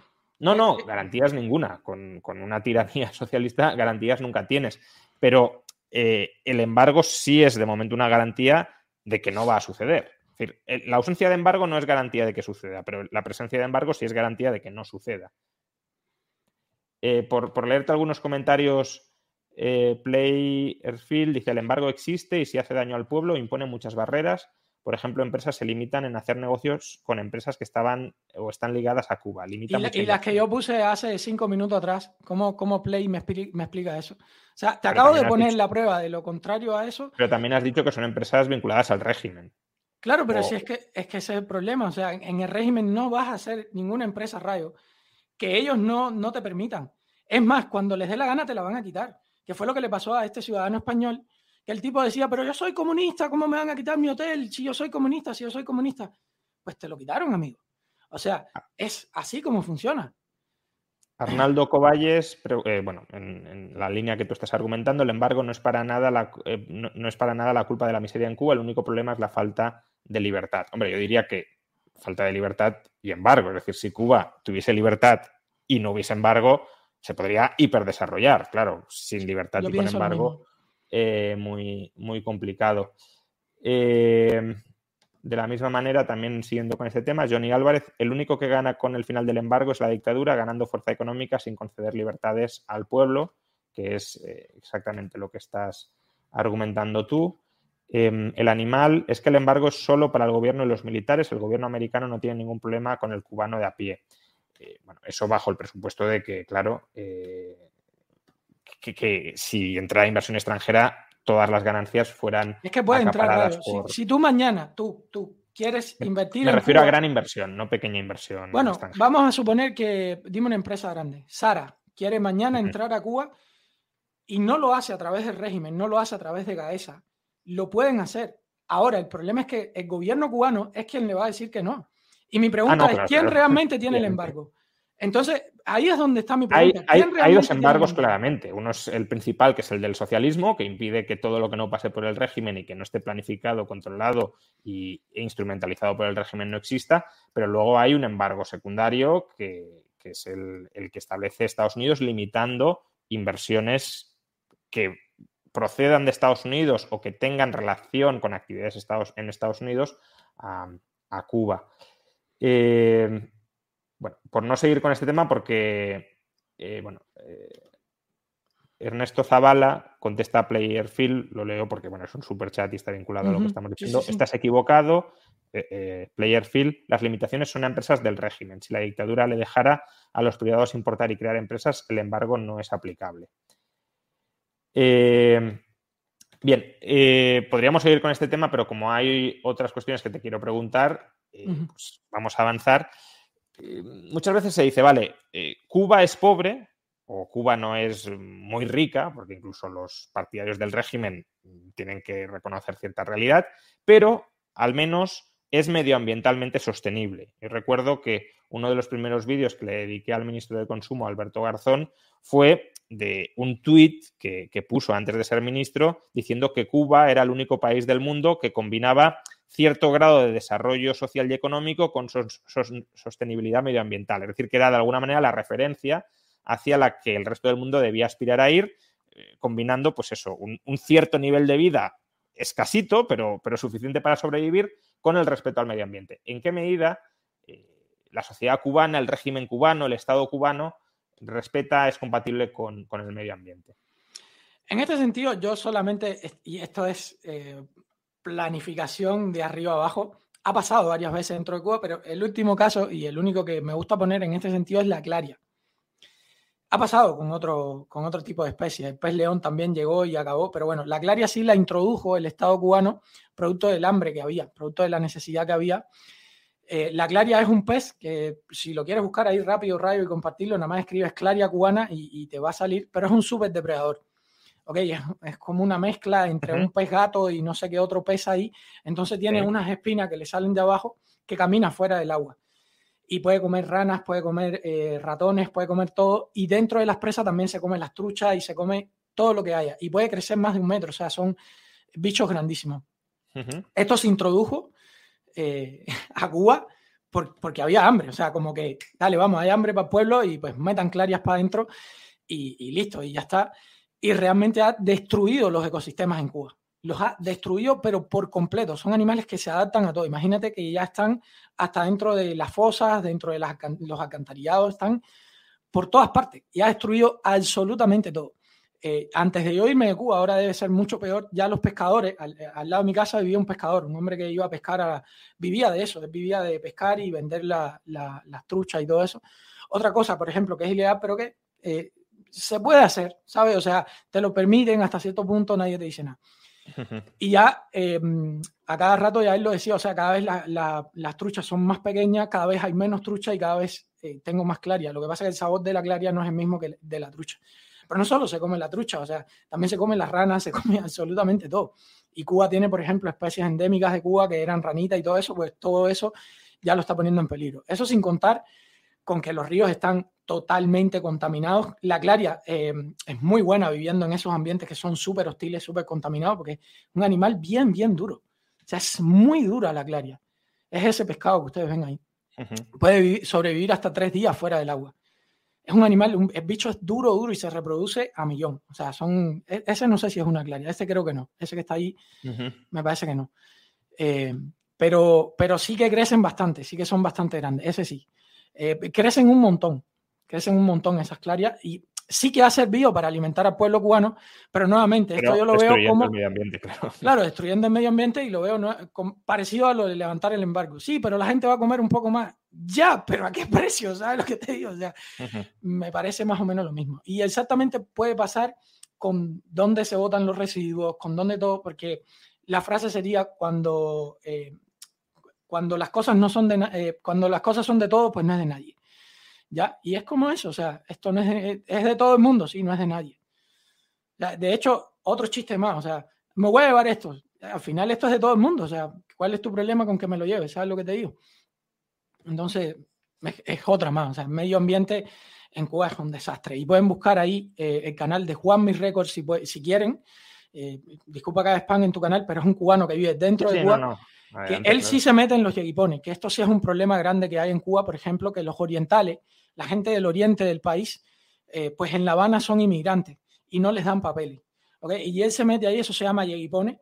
Yeguipone es porque llegan y se instauran en cualquier lugar. Esa gente, por cierto, sobreviven. Mira, para que tú veas si la libreta de abastecimiento no alcanza, que ellos prefieren irse del oriente del país donde no hay turismo o hay mucho menos turismo, mucho menos entrada de dinero hacia La Habana, aún quedándose sin libreta de abastecimiento y aún siendo ilegales. Se van y hacen Yeguipone. Lo puedes escribir Yeguipone, eh, puedes poner Blume Caliente, que que más yo visitaba, porque tenía amistades que trabajaban ahí y todo eso, y, te van a salir. Te van a salir. Otro argumento que se suele dar a favor del régimen es eh, somos pobres, pero tenemos un excelente, o al menos un muy bueno, estado de bienestar. Eh, háblanos sobre cuál es la situación, por ejemplo, de la política de vivienda en Cuba y luego, si te parece, tocamos también el tema de, sanidad y de educación, pero empecemos por, la vivienda. ya cuando se hizo la reforma urbana, todo esto fue a principio de la revolución. O sea, cuando a principio de la revolución se toman todas las medidas, reforma agraria, reforma urbana y todas esas cosas, obviamente al principio hay de más para todo, porque si tú le quitas los hoteles, si tú le quitas a la gente que tenía 10 casas, se las quitas todas y le das una sola, etcétera, etcétera, hay más casas para, la gente. Lo que pasa es que no va a haber más inversión. Y eso es lo que ha pasado en Cuba. O sea, el que quiere tener, eh, están las famosas barbacoas, que también si quiere teclea nada más barbacoa en La Habana Vieja y vas a ver lo que es, que es que se divide la casa, se le pone un techo intermedio y vas a ver, eh, el, el techo es muy bajito y hacen pisos arriba porque son familias y familias y familias viviendo dentro de las mismas casas. Entonces tú tienes que esperar casi a que se muera tu bisabuela, tu abuelito, para poder entonces acceder a una casa. Pero no se puede construir en Cuba, no se pueden construir nuevas viviendas. Tienes que sacar permiso. Esto nuevamente, ya ahí entras en el mercado negro, no. O sea, tienes que sacar permiso en las viviendas. Eh, todo esto es pagar y todo eso. Por ejemplo, ahí hay una barbacoa chiquitita y la pueden ver en, donde están las ventanas, ¿no? que puntales altos y lo dividen a la mitad como Todas las construcciones son antiguas, pero vean que todo eso está medio destruido, ¿no? Pero igual se hacen ese tipo de cosas. En toda La Habana van a encontrar barbacoas porque es lo que más se puede hacer. O sea, se pide una reforma, un permiso de reforma que tienes que pagarle entonces al que trabaja ahí, porque como el salario que cobra es una miseria, tú tienes que entonces de alguna manera sobornarlo para que te den ese permiso, porque cualquier firma cuesta un, un ojo de la cara. Entonces se hace muy complicado construir. Y como supuestamente quien tiene que construir es el Estado, pues al Estado, si no tienen dinero para comprar comida, van a tener dinero para... No tienen dinero para comprar comida, entre comillas. O sea, pues tienen dinero para comprar 800 autos para turismo, para seguir construyendo hoteles, que ahora mismo en 23 se está construyendo un hotel nuevo, que por eso yo les decía, o sea, porque ese dinero se está empleando en esas cosas. Entonces, ¿de dónde va a salir? O sea, ¿de dónde va a salir el dinero del Estado para construir las casas si ellos están construyendo hoteles? Solo por aclararlo, Humanitas Libertas dice, por primera vez estoy en desacuerdo con Rayo, el principal embargo es el del régimen dictatorial. En esto coincidimos todos. Creo que, bueno, todos los, partidarios del régimen no, pero los liberales creo que en esto coincidimos absolutamente todos, que el principal embargo es el del gobierno contra su población. La cuestión es, o el debate está en sí, manteniendo ese embargo, que no es que lo queramos mantener, pero eh, a lo mejor es que de momento es inevitable por, por la propia dinámica del régimen eh, que siga ahí, si ayudaría levantar el otro embargo secundario eh, que, también pesa sobre, sobre la inversión cubana. Oscar eh, dice que no, y yo no lo tengo tan claro. No, no, yo no digo que no, yo digo, a ver, yo no dije que no va a mejorar en algo, algo va a mejorar. Algo. A ver, una gotita, por eso yo te decía, te va, ¿para qué quieres una gotita más cuando puedes tener todo un océano? Esa fue la frase que yo utilicé, porque sí. obvio, algo más te va a caer, pero vas a seguir siendo un, esclavo, ¿sabes? Pero vamos, que nadie dice que, el embargo principal no sea la dictadura, que evidentemente, bueno, ya no la dictadura, la dictadura socialista, que evidentemente lo es, ¿no? Yo creo eh, también, Rayo, que, y aquí quería preguntarte con respecto a eso, porque incluso tú lo mencionas en tu libro, ¿no? Que a, nivel incluso dentro del liberalismo, si alguien roba, pues tú tienes todo el derecho del mundo de tomar ciertas medidas contra esa persona que roba. y, y es que los que están en el poder en Cuba todavía se robaron absolutamente todo, Rayo. O sea, pues se robaron el país entero. Y entonces, a creo que es, evidente que existe un derecho de rebelión contra la tiranía socialista. Yo de eso no tengo ninguna No, pero yo digo por el embargo, yo digo por el embargo, porque lo que, el embargo se pone cuando los ciudadanos norteamericanos y cubanos vienen hacia aquí y le dicen, oye, mira que allá me robaron todo. ¿Qué onda con esta gente? O sea, teníamos contratos, teníamos todo. E-, en el Código Penal Español está el delito de receptación, que esto qué es, que tú no puedes traficar con un bien que sabes que es robado. Si tú compras algo que sabes que es robado, eso es un delito, porque estás siendo cómplice con el robo. Sí, yo ese argumento lo entiendo y en parte lo, lo comparto. Ahora, no sé hasta qué punto 60 eh, años después está haciendo más mal que bien. Esa es la duda, la duda que tengo. Pero por no enfrascarnos en el, en el embargo, que creo que más o menos ya hemos tocado muchos puntos, y, quiero cerrar el capítulo de vivienda. Eh, el estado de la vivienda, ¿no? Si, si, ponemos viviendas en Cuba, vemos que son todas. Eh, Voy a buscar albergues para que, para que veas lo que es, que hay muchas familias, porque están existiendo ahora muchos derrumbes, ya son construcciones muy antiguas en La Habana Vieja, y entonces se les envían albergues, pero ya ni siquiera los albergues están alcanzando, eh, está siendo un desastre. La, situación de la vivienda en Cuba está muy, muy, muy cabrona en este tiempo, muy, muy mala. Lo digo porque muchas veces eh, la izquierda española que toma a Cuba como referencia en muchas cosas, quiere adoptar políticas de vivienda, que hombre, no digo que son las de Cuba porque no lo son, pero que en cierto modo tienen puntos en común con, con las de Cuba. Y, si esas políticas funcionaran tan bien, deberíamos ver que en Cuba todo el mundo dispone de una casa enorme, eh, porque además el suelo en Cuba ha de ser muy barato, porque no hay especulación, no hay acaparamiento, por tanto el suelo debería estar tirado de precio. Y eh, bueno, pues todo el mundo debería tener una casa gigantesca, en un estado de conservación magnífico, y no tendría que haber ningún tipo de problema habitacional. Pero lo que nos estás contando es que tanto en cantidad como en calidad de vivienda, es un desastre. Ya te digo, si quieres verlo gráficamente y mostrarlo ahora mismo aquí, eh, si no tienes tiempo no lo hagas, pero entra en el canal de Juan Mi Record y vas a ver que es un desastre literal, hasta conseguir los materiales. Porque, por ejemplo, comprar el cemento, pues es ilegal tienes que tener el permiso de no sé qué, de no sé cuánto, comprar los bloques, es ilegal. Aunque hay gente que hace bloques por la izquierda, hay gente que hace bloques en el mercado negro, hay gente que se roba el cemento de los hoteles, de lo que tienen que construir los hoteles, las escuelas, etcétera, etcétera. Mira, yo te voy a poner un ejemplo eh, muy claro. En la escuela en la que yo trabajaba, claro, eso nada más, eso uno lo ve a simple vista, eh, la estaba, estaba en reconstrucción en el tiempo que yo estuve trabajando en esa escuela. Yo vi a la gente robándose los sacos de cemento por encima del muro del patio. ¿Ok? Entonces, ¿qué pasa? Que le meten tierra para, claro, tienen que completar el material y después las paredes, el, el, revoque, digamos, se cae todo porque todo está mal hecho. Se roban las cajas de azulejo. En ese mismo tiempo, el director de la escuela en la que yo trabajaba se construyó su casa completa. Porque, claro, él también tiene que dar firmas para ciertas cosas, para que venga tal cosa, para que y todo funciona en un desorden tan grande, porque nuevamente como todo es de todos, al final no es de nadie, e incluso cuando trabajé de noche haciendo alguna guardia eh, por las noches, pues al descaro se llevaban eh, pilas de lavamanos, se llevaban lo que podían, eh, las llaves de agua, las canillas y todo eso, no sé cómo le dirán en España, se lo llevaban. O sea, es así, es un sistema tan ineficiente que prácticamente se vive del mercado negro y de robo todo el tiempo. ¿Las viviendas son propiedad de los cubanos? ¿Son del régimen? ¿Tienen derecho a, si tienen los materiales, tienen derecho a reinvertir en ellas? Esta persona aquí eh, claramente ya está mintiendo. O sea, esta persona aquí o te la mandaron por lo que sea porque lo vio, pero claramente está mintiendo porque todas esas empresas tienen relación con Gaesa. Eh, aclaremos que, estamos cambiando de tema momentáneamente por el superchat que he colocado. Solo porque lo vi eh, ahí, pero. Sí, sí, esas empresas en su mayoría no están vinculadas al régimen, las que has puesto antes de referencia.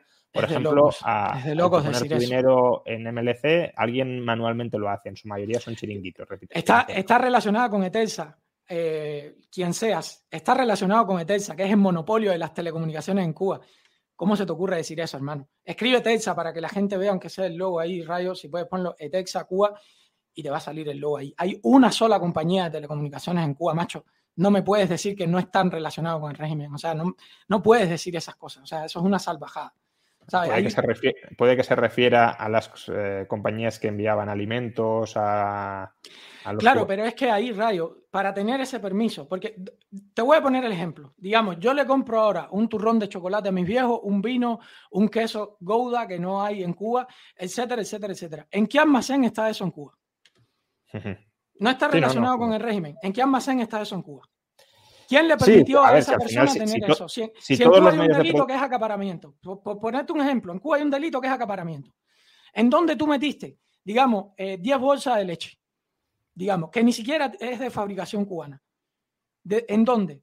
O sea, bro, sigue gastando dinero que está buenísimo y poniéndole superchat a radio y respondiéndome pero estás mintiendo a la cara. O sea, es muy sencillo. Bueno, no, o sea, a lo mejor no está mintiendo, sino que.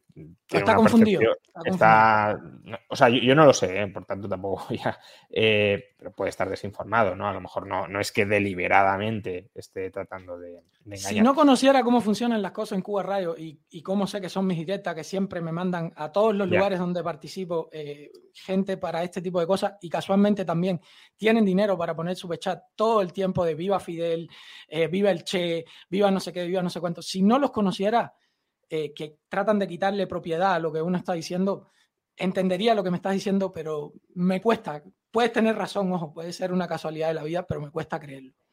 Eh, sigamos con lo de la vivienda. Te preguntaba, ¿las viviendas son propiedad de los cubanos? ¿Los cubanos tienen derecho a hacer una reforma dentro de su vivienda? Si consiguen los materiales, que ya has dicho que es muy complicado, pero si yo tengo materiales, puedo reformar la casa, porque claro, yo veo esas viviendas y en cierto modo se me caería el alma a los pies de vivir ahí. Entonces, si, consiguiera materiales, yo mismo, hombre, yo no soy muy mañoso, pero si mínimamente lo fuera, trataría yo mismo ya no de contratar a un albañil, sino yo mismo de, reparar esa vivienda. Em, ¿Existe ese incentivo a reparar las viviendas porque son de su propiedad y, tienen derecho a repararlas, a actualizarlas eh, o no?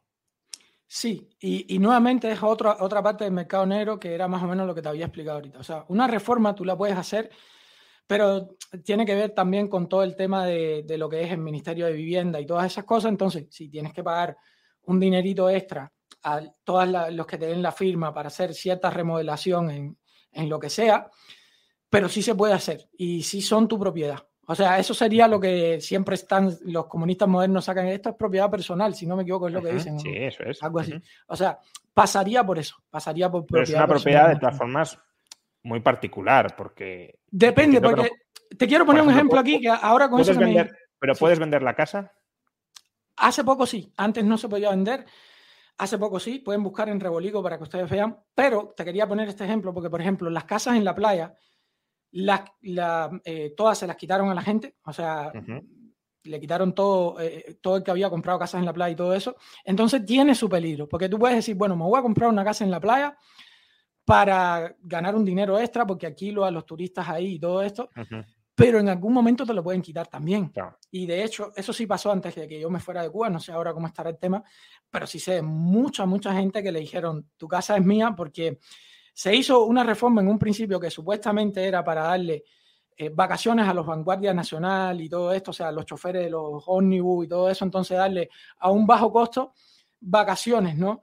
En esas casas en la playa, ya no en los hoteles, porque en los hoteles nunca se dio, pero por lo menos casitas en la playa, eh, que, te vamos a dar algo por ser un buen trabajador, ¿sabes? Entonces, eh, esas casas se las quitaron a todos. Y hubo gente que había invertido en eso. Incluso gente de Estados Unidos que va y compra una casa porque lo puede Pero, por ejemplo, si, si, yo quiero construir una vivienda, ¿eso lo puede hacer un particular o lo tiene que hacer el gobierno? Me, refiero al, negocio de la promoción inmobiliaria. Si falta vivienda en Cuba, ¿quién la tiene que construir? Antes no, o sea, antes era eh, morir quemado con el gobierno, había que buscar eh, la solución gubernamental y todo eso. Ahora que ya se permiten otras cosas, lo que me pasa con estos rayos es que en Cuba es lo que, lo, que puedas resolver, o sea, lo, que, cuánto contacto tú tengas, cuántas cosas puedes lograr, o sea, tú y yo capaz que no lo podemos hacer.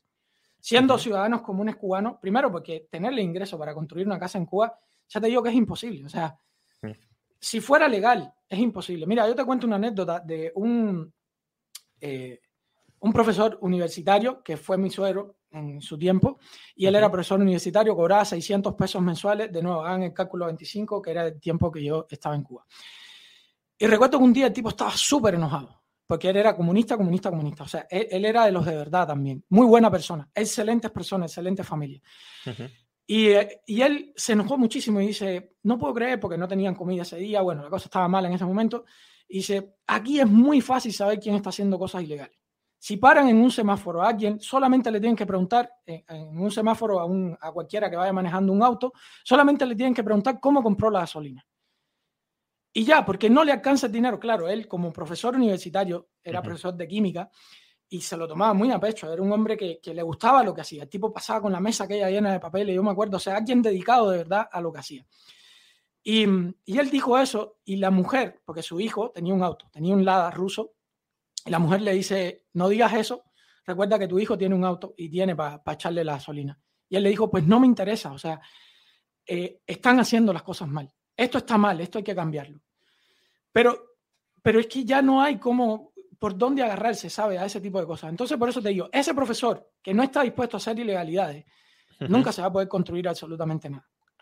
¿Sabes? O sea, mencionas eh, que el, modelo cubano es un modelo de intercambio de favores y, justamente si, a alguien le interesa, hay un libro relativamente eh, conocido que se llama Russia, Russia Economy of Favors, em, la, economía rusa de los favores, que describe justamente este, este sistema. La, autora es eh, Alena Ledeneva y de hecho en Rusia existía, en la URSS existía un término específico para, este intercambio de favores, que era BLAT. ¿no? Entonces, por, ver que, el funcionamiento típico de una economía socialista como era la URSS, culturalmente del todo alejada de Cuba, no tiene nada que ver con, con la cultura cubana propia, pero el sistema de funcionar dentro de, la economía, de supervivencia efectiva dentro de la economía, era, era exactamente el mismo. ¿no?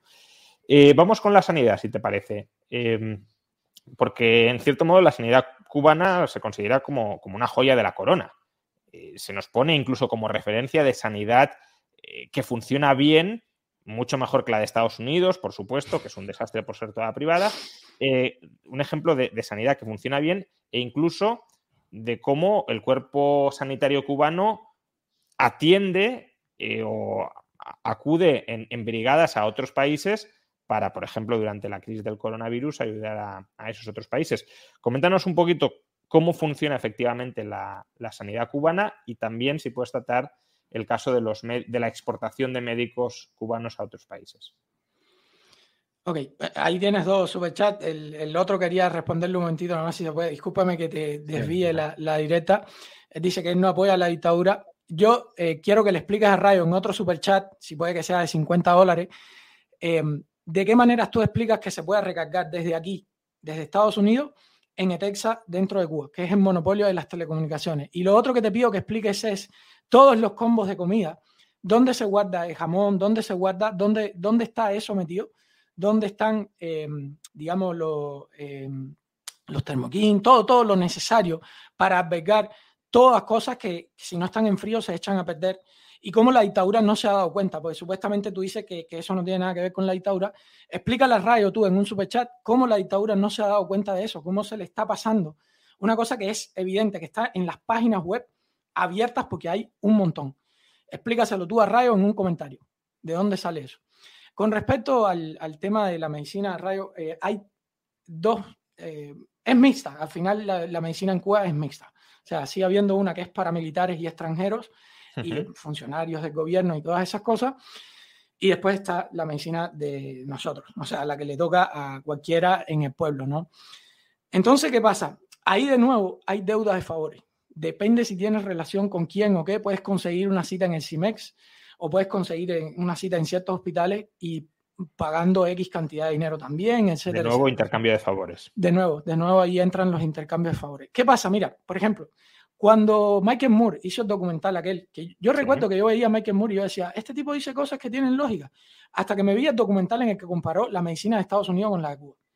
Ya cuando vi eso dije, no, no, o sea, este tipo no ha visto lo que he visto. Este tipo no ha visto amistades ir a un hospital y decirle, lo siento, pero el salón de operaciones está cerrado porque hay caca de murciélago. Este tipo no ha visto los gusanos en las camillas. Este tipo no ha visto nada de eso. ¿Sabes? Y como este tipo no, ya, y a partir de ahí dije, Michael Moore queda sentenciado para mí porque hay muy poco rigor entonces detrás de la investigación que él hizo, por lo menos en mi país, Cuba. Por lo menos en mi país, este tipo, no, ¿cómo no me va a poner las ambulancias que son carretones de caballo? ¿Cómo no me va a poner esas cosas? O sea, ¿cómo me va a poner el CIMEX, que es el hospital al que no puede ir ningún cubano?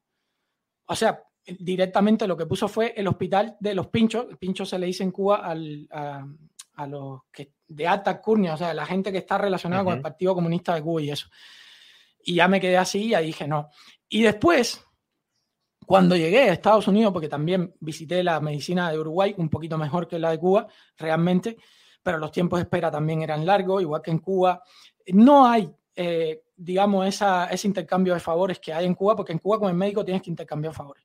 Eh, por lo menos en todo el tiempo que yo viví, supongo que ahora sigue haciendo lo mismo, tú le llevas una botella de ron, aunque el médico no tome, el médico después vende la botella de ron o le llevas lo que sea, pero siempre le llevas algo. O sea, eh, hay intercambio de favores con los médicos también. Y, por ejemplo, si un viejito, eh, un retirado de la revolución, que no tienen familia, etcétera, no tiene dinero, pues lo dejan ahí esperando horas y horas y horas. O sea, es, en ese sentido es bastante criminal el sistema de salud. ¿por qué, ¿por qué crees que la esperanza de vida en Cuba es, es relativamente alta, es, es, más alta que países eh, de su entorno con renta per cápita más elevada.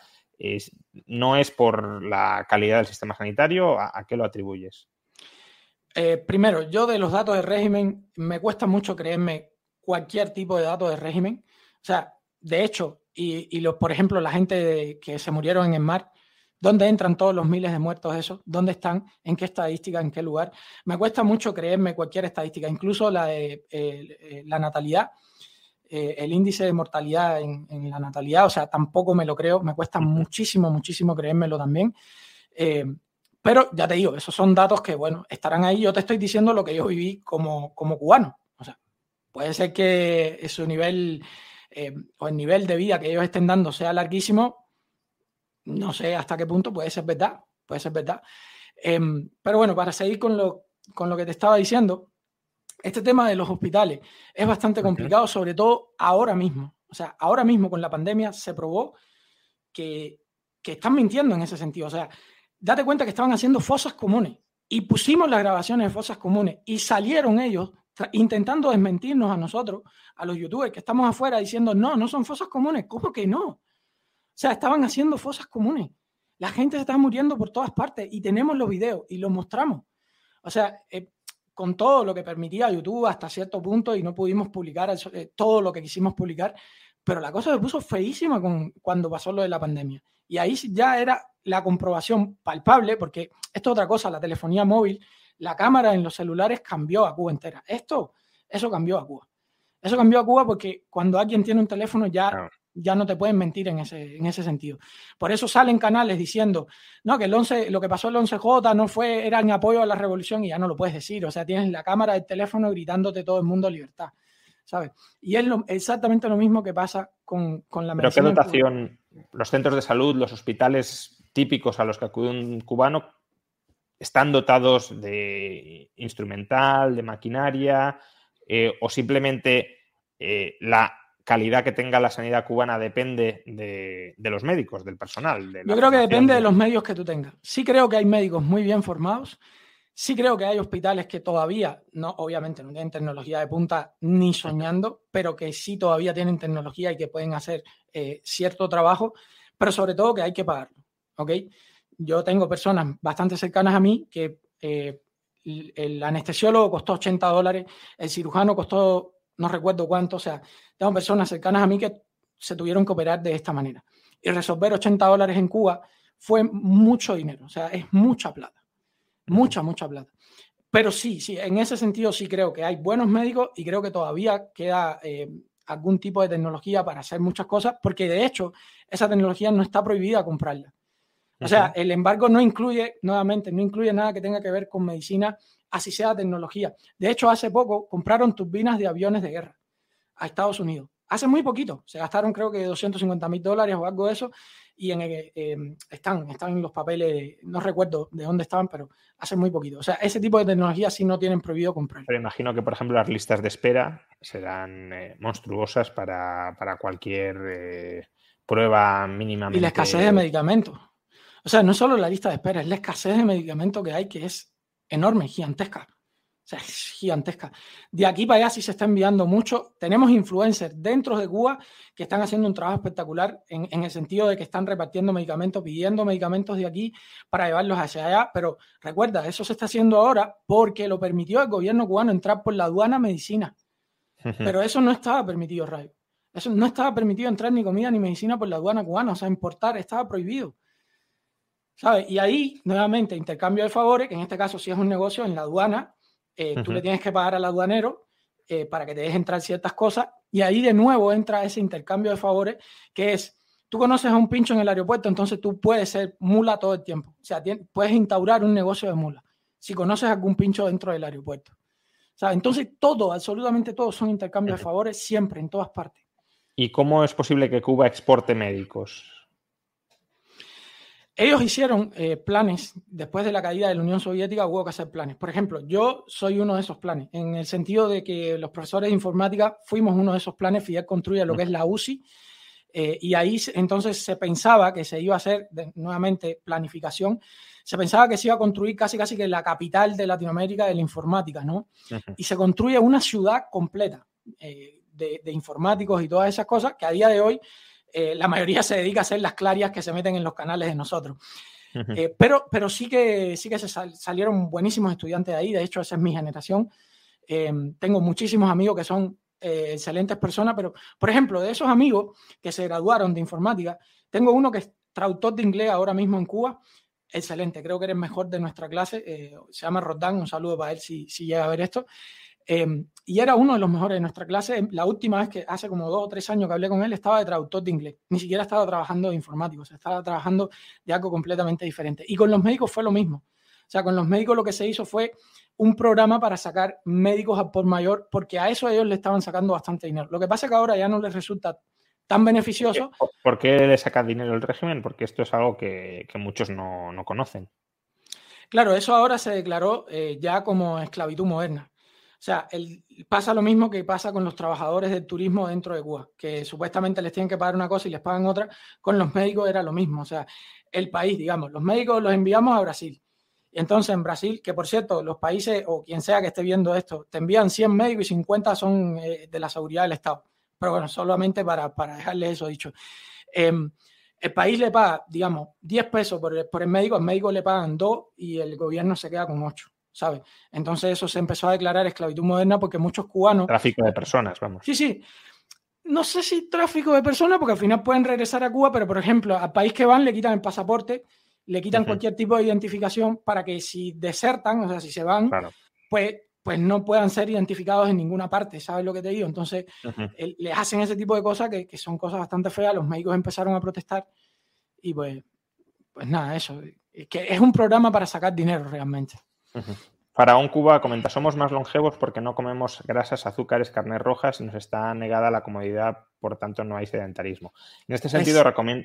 Es al revés, en Cuba lo que más se come es pan, o sea, pan grasiento, muchísimo azúcar, mucha, mucha azúcar. Carne roja te doy toda la razón del mundo. O sea, pero fuera de eso, si buscas vas a ver mucha gente que son obesas en Cuba precisamente porque lo que más hay para comer es azúcar. Azúcar prieta con basurita. En ese sentido, recomiendo un estudio de, Vicente Gueloso sobre la esperanza de vida en Cuba. Él la atribuye en parte a la manipulación de estadísticas oficiales, también al aborto terapéutico que se, se practica de manera preventiva, es decir, si creen que el niño no va a ser viable antes de anotarlo como eh, muerto al nacimiento, lo cual reduciría eh, la esperanza de vida promedio, pues abortan tempranamente para, no registrarlo en, la estadística como mortalidad infantil.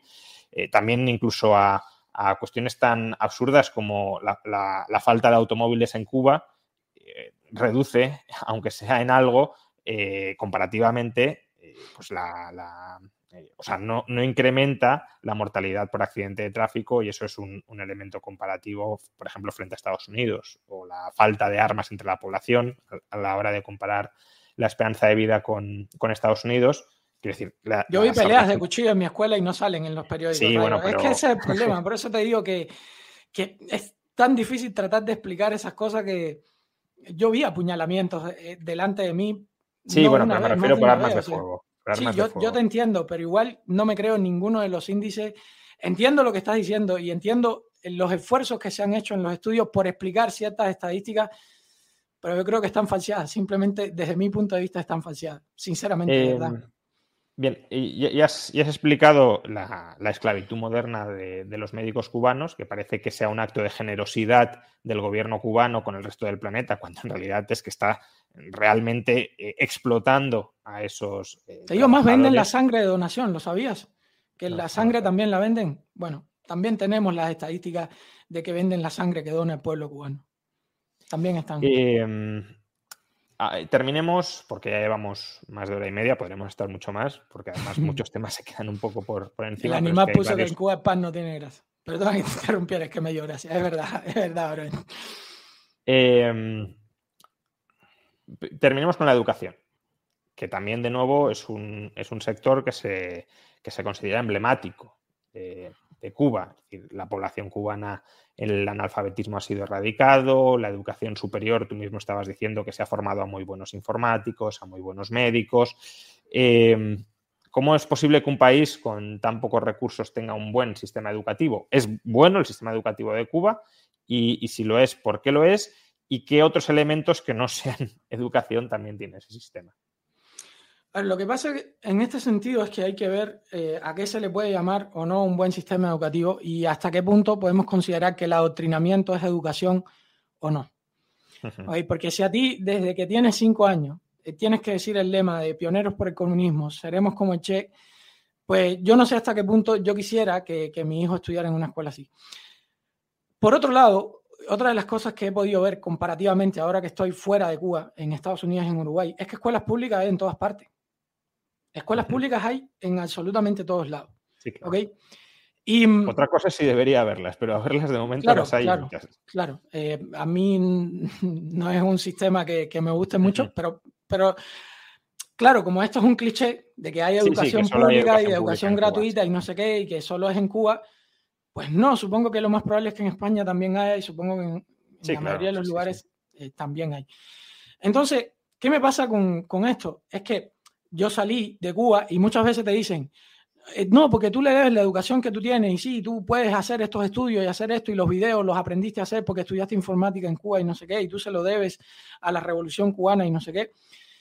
Y claro, yo me quedo así, yo digo, ya, y todo lo que le quitaron a mis abuelos, a mis padres, a, o sea, ¿sabes? Y todo lo que le quitaron a ellos, ¿dónde queda?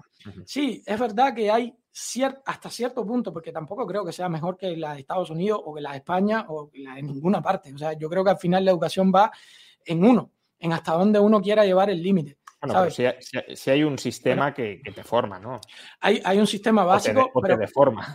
Pero, pero igual que lo hay en todos los, eh, o en la mayoría de los países que yo he estado y que he vivido, o sea, igualito, donde hay profesores que son alcohólicos, donde hay profesores que son excelentes y que se toman la profesión muy a pecho, como el profesor de química del que te hablé hace un tiempo, etcétera, etcétera. O sea, donde hay gente que se toma las cosas y que las hace lo más profesional posible y donde hay gente que, es un desastre. ¿Qué pasa? Te estoy hablando de mi generación. Yo me fui de Cuba en 2013, pero estudié en principio de los 2000, o sea, finales de los 90 y toda la década de los 2000 hasta, bueno, entrado ya a finales de la década de, los, de 2010 por ahí, ponle. Los que vinieron después ya les empezaron a dar clases jóvenes como yo. Ya les empezaron a dar clases jóvenes que están en la lucha. ¿Sabes lo que te digo? Jóvenes que yo conocí, eh, maestros jóvenes en mi escuela que ya estaban vendiendo pruebas, que ya estaban puestos más para las muchachitas que cualquier otra cosa, o sea, que estaban buscando ya favores de otro tipo para intercambiar por notas, etcétera, etcétera. Y yo creo que ahí probablemente sí se ha ido vinculando, pero como yo me fui en 2013, yo no quiero meterme a fondo en eso, pero yo creo que la educación, y este, esto ya es más una opinión que un dato, debe ser muy mala a día de hoy. Debe ser muy, muy mala a día de hoy, porque realmente la mayoría de los profesores que quedaron, sobre todo en los preuniversitarios, las primarias, etcétera, etcétera, fueron los llamados profesores emergentes, porque se estaban yendo los, los demás profesores, además se retiran, bueno, todo eso. Y pues la educación ahora mismo considero que no debe ser de las mejores. Y otra cosa que te quería comentar, Rayo, para terminar, la, principal escuela preuniversitaria en Cuba, en, en, Cuba entera, mi hermana estudió ahí, se llama Lenin. Eh, es la vocacional Lenin y mi hermana pudo estudiar ahí. Es una escuela, digamos, para niños talentos, ¿no? Para entrar en esa escuela tú tienes pruebas de ingreso, igual que para entrar a la universidad. Y para entrar en esa, en, eh, para hacer, aprobar, digamos, eso, es, esos exámenes de ingreso, todos, no voy a decir todos, pero yo te diría que un 90 y pico por ciento necesita profesores particulares. Así que ahí tienes otra profesión que es ilegal, que son los profesores particulares que son ilegales, pero como se sabe que son necesarios, pues se los permitió. Sí, se toleran, se toleran, Pero, luego si te quieren detener por otro tipo de actividades, pues te detienen. Para un Cuba da un dato muy interesante. Dice, un tercio de las plazas universitarias son para medicina, otro tercio para el plan que esté de moda en ese momento, a veces maestros, otras informáticos y luego el resto, ¿no? Que creo que es una forma muy, muy clara de, explicar cómo eh, la educación al final no busca el desarrollo de la persona y su encaje libre en sociedad, el desarrollo de una vocación propia, sino que es una planificación, como tú bien decías antes, yo soy fruto de este plan estatal. En este momento determinado querían informáticos y por tanto dijeron, pues un tercio, no sé lo que fuera, un tercio de las plazas son para informáticos porque tenemos que formar informáticos. Lo quiera la gente o no lo quiera, lo necesite la gente o no lo necesite. Es lo que marca el plan central que, eh, hay, que, hay que establecer. ¿no? Eh, si, quieren, nada más un, datito, porque el canal de Carlito Madrid tiene mucha información con respecto a la alimentación, que este mismo muchacho estaba hablando de la alimentación, que es, no, no es que no haya comida, es que hay malnutrición. ¿okay? Entonces, como los niños, por ejemplo, le quitan la leche a los siete años, que no sé si eso tú lo sabías, Rayo, que a los siete años ya no te corresponde más la leche por la libreta, pues hay escasez de calcio, porque eso lo suplantas por un vaso de agua con azúcar, que era lo que decía. Entonces, por ejemplo, los socios míos de gimnasio, cuando iban a entrenar, ellos llevaban un pomo de agua con azúcar prieta. O sea, e, era así, y, nos pegábamos de boca en boca todo tomando aquello para, ¿sabes? Para estar repuesto y para entrenar. Decir, nosotros, eso son cosas que uno se hace en la cabeza, ¿no? El agua con azúcar te pone fuerte, no sé qué, es azúcar pura, ¿sabes? Entonces sí hay una malnutrición bastante notable y en ese sentido creo que deberían de pasarse por allá también, porque él sí ha hecho estudios eh, con respecto a la nutrición específica en varias, en, varias localidades de Cuba. Eh, y ahora sí, ya para terminar, eh, porque estábamos mencionando cómo toda la población de una manera u otra vive en la ilegalidad y que el régimen en gran medida tolera que viva en la ilegalidad hasta que deja de tolerarlo porque le pueda interesar empezar a, reprimir, a encerrar en la cárcel a determinadas personas y justamente ahora estamos viendo una oleada de detenciones eh, vinculadas con las protestas que hemos vivido en los últimos meses, especialmente en julio, pero también en menor medida en noviembre. Em, ¿Qué está pasando en, Cuba con, con, la disidencia política en estos momentos? Creo que está más fuerte que nunca, Rayo, y eso es uno de los puntos por los que no quisiera que quitaran el bloqueo ahora, de verdad. O sea, creo que la disidencia política en Cuba está más fuerte que nunca por primera vez desde que yo tengo uso de razón, porque en Maleconazo yo, era un niño y fue solamente en el Malecón, el 11J fue en Cuba entera. Eh, creo que estamos en un momento histórico en, el que tenemos, ¿cómo decir?, que dar visibilidad a todo lo que esté pasando en Cuba.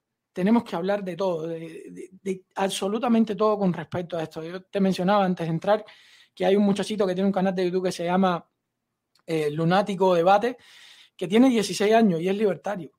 O sea, y me estaba escribiendo y, te quedas así como diciendo, o sea, hay un cambio de chip. Sí, que lo acababan de, detener, me has dicho. Lo, habían detenido, ya lo soltaron. Lo habían detenido, ya lo soltaron, pero incluso ahora hay un movimiento que es de madres. Que eso es una forma, entiendo, de, amedrentar a la gente. Es decir, claro, porque ahí llaman a tus padres y te dicen, mira, si no te retratas de lo que se hizo, pues sabes que tu chama se queda preso. Ok, así que habla con él y dile que se retrate, pues si no se queda preso. Lo digo porque, claro, esto de lo han detenido, pero lo han soltado, bueno, parece como, bueno, pues no No, no, no, no fue así, no fue así. salió la madre, salió la rápido, pues tampoco, pero claro, te sueltan si, si, si te sometes. Claro, si te sometes. Y ahora mismo hay un movimiento que es de madres y padres, de muchísimos jóvenes, incluso menores de edad, que están presos que, están pidiendo que por favor los liberen. O sea, ayer estaba viendo un testimonio de una madre que el, hijo tiene 21 años, si no me equivoco, y le están echando 25. Pero claro, recuerden que en el Código Penal de Cuba está que, tú no puedes ir en contra de la moral socialista. Y moral socialista, pues ya te puedes imaginar lo que significa moral la propia socialista. Constitución también. Claro, por eso. Entonces es como que puede ser cualquier cosa. Puede ser estamos viendo, estamos viendo, y esto es un mensaje malo, pero a la vez también optimista. Estamos viendo un redoblamiento de la represión sobre los cubanos precisamente porque la disidencia política está fuerte y en cierta medida tienen miedo los del régimen. Pero es que tienen miedo, Rayo, hasta de cosas tan simples como, no sé si, eh, si viste las cosas que pasaron en noviembre, pero hasta de que la gente saca con... Este niño que yo te digo, lo que hizo fue salir con una, una rosa blanca. Y la gente lo que se le pidió que hiciera para que no lo reprimiera fue que tendieran afuera de sus casas, en las tendederas, ropa blanca que tuvieran o sábanas blancas o lo que fuera. O sea, hasta eso le tienen miedo, hasta eso le tienen que hacer actos de repudio yo creo que estamos en un momento muy importante en ese sentido. Por eso es que digo que ahora no se puede aflojar. O, ese es mi punto de vista. Ojo, quizás tú tengas razón, Rayo. Yo cuando llegué aquí, por ejemplo, que estaba Obama, yo tenía un pensamiento más cercano a lo que tú dices. Yo decía, coño, si Obama logra hacer algo, ahora sí, pero es que no nos damos cuenta que son ellos los que no quieren cambiar. No, eso está claro que que, sí, que, son ellos los que, los que empobrecen en primer lugar, está claro. Pero bueno, por no, por no volver a entrar al, debate. Eh, pero bueno, entonces nos quedamos con un mensaje parcialmente optimista. Yo creo que sí, yo creo que sí. Yo creo que estas generaciones. Primeramente es que estas generaciones ya no creen en la revolución. O sea, se someten, pero no creen. Se someten porque es el sistema que hay, es el sistema en el que nacieron, es el sistema en el que crecieron y están sometidos a esa generación, eh, perdón, a, esa dictadura, ¿no? Y ya son como, son varias generaciones. Pero sí está, está saliendo una que ya está un poco más rebelde. O sea, que ya es como que, ¿hasta cuándo? ¿Sabes lo que te digo? O sea, ya, ya está un poco más rebelde. Y a medida que esto se va de alguna manera regando, ¿no? Como un virus por la sociedad, pues las cosas cambian y ya la gente no tiene miedo de decir ciertas cosas o de publicar ciertas cosas en las redes sociales, a pesar de que sigue siendo ilegal, sigue siendo un delito que tú publiques algo en tu Facebook contra eh, la revolución cubana o lo que sea, pero hay gente que están que se están atreviendo más. Y tú hablas con algunos cubanos y ya te dicen cosas que tú dices, oye, esto en mi tiempo no se veía. O sea, estas cosas en mi tiempo nadie las decía, nadie se atrevía a mencionar ciertas palabras y no, no, no se hacía. Escribir algo, eh, por ponerte un ejemplo, abajo Fidel o algo de esos rayos, para mí era eh, como la excitación más grande que yo sentía en mi vida. O, por ejemplo, no ir a una marcha del pueblo combatiente, que yo no fui a ninguna y ya se me volvió natural. Pero al principio, cuando yo no iba, era como, ¿qué me va a pasar cuando llegue a la escuela? ¿Qué me va a decir la profesora guía que no fui, que yo soy esto? Ah, me decía papá podría y esas cosas, pero tampoco era algo que aprendía a convivir con, con que me dijeran papá podría y esas cosas, o gusano, lo que fuera. Y a día de hoy, con este canal y todo eso, cuando hay amigos que me ven así compartiendo, digamos, contigo, con UTBH o con quien sea, me dicen, vos, ¿verdad? Nunca dejaste de ser gusano. Pero ya me lo dicen como un halago. No, fíjate, no me lo dicen de malo. Tengo amigos aquí en Estados Unidos que me han escrito y me han dicho, bro, nunca dejaste de ser gusano. Gusano toda tu vida. Y, y es como un halago. Pero creo que hay muchos en Cuba que están así igual. Y tengo esperanza. La verdad es que tengo esperanza. Bueno, pues quedémonos con ese mensaje de, esperanza, de aliento. No caigan ustedes, por favor, Rayo. Sigue haciendo tu trabajo, porque de verdad, a, veces te veo discutiendo en, debates televisivos y todo eso, y yo, Dios mío, ¿cómo Rayo lo aguanta? O sea, yo, de verdad, o sea, tienes una paciencia. muchas peores cosas habéis aguantado, muchos, y, y, por tanto, los héroes, o el héroe no soy ni mucho menos yo, sino los que habéis pasado por. Es que yo creo que es más difícil hacer, o sea, yo lo hago por rabia, pero tú lo haces por convencimiento, que creo que es diferente. Sí, no, bueno, claro, pero, quiero decir, haber, haber sobrevivido, haber aguantado eh, la apisonadora que es una tiranía socialista, pues eso sí, sí merece, desde luego, de reconocimiento y de, heroísmo. Lo dicho, Oscar, muchísimas gracias por, estas casi dos horas de, entrevista. Ha sido un, placer. Eh, muchísima información a pie de calle, más allá de, las estadísticas generales que, como dices, pueden ser verdad, pueden estar manipuladas, pero desde luego las vivencias personales eh, que, bueno, en ocasiones pueden ser mm, anécdotas y a lo mejor no son representativas de, lo que pasa, pero en otras ocasiones sí pueden serlo y de todas formas es muy necesario que también conozcamos esos testimonios personales eh, para ponerle cara, para ponerle rostro al horror del socialismo cubano. Eh, muchísimas gracias por, acompañarnos y, bueno, a ver si en otro directo futuro eh, tenemos tiempo para, charlar de otros, de otros temas que vayan saliendo. Y a los demás, pues eh, muchísimas gracias por habernos acompañado, alrededor de 4.000 personas en, en directo. Recordad que esta es una serie de directos patrocinada por la Universidad Francisco Marroquín, universidad que tiene sede en Guatemala, también en España, en Madrid. Y nada, animaros a todos los que estéis interesados en, en aprender eh, pues, economía, derecho, eh, artes que estén o puedan estar vinculadas con las ideas de la libertad, a que os acerquéis si os interesa a la Universidad Francisco Marroquín. Muchas gracias a todos y de nuevo muchas gracias, Oscar, por, por tu tiempo. Muchas gracias, Rayo. Un abrazo grande. Hasta otra.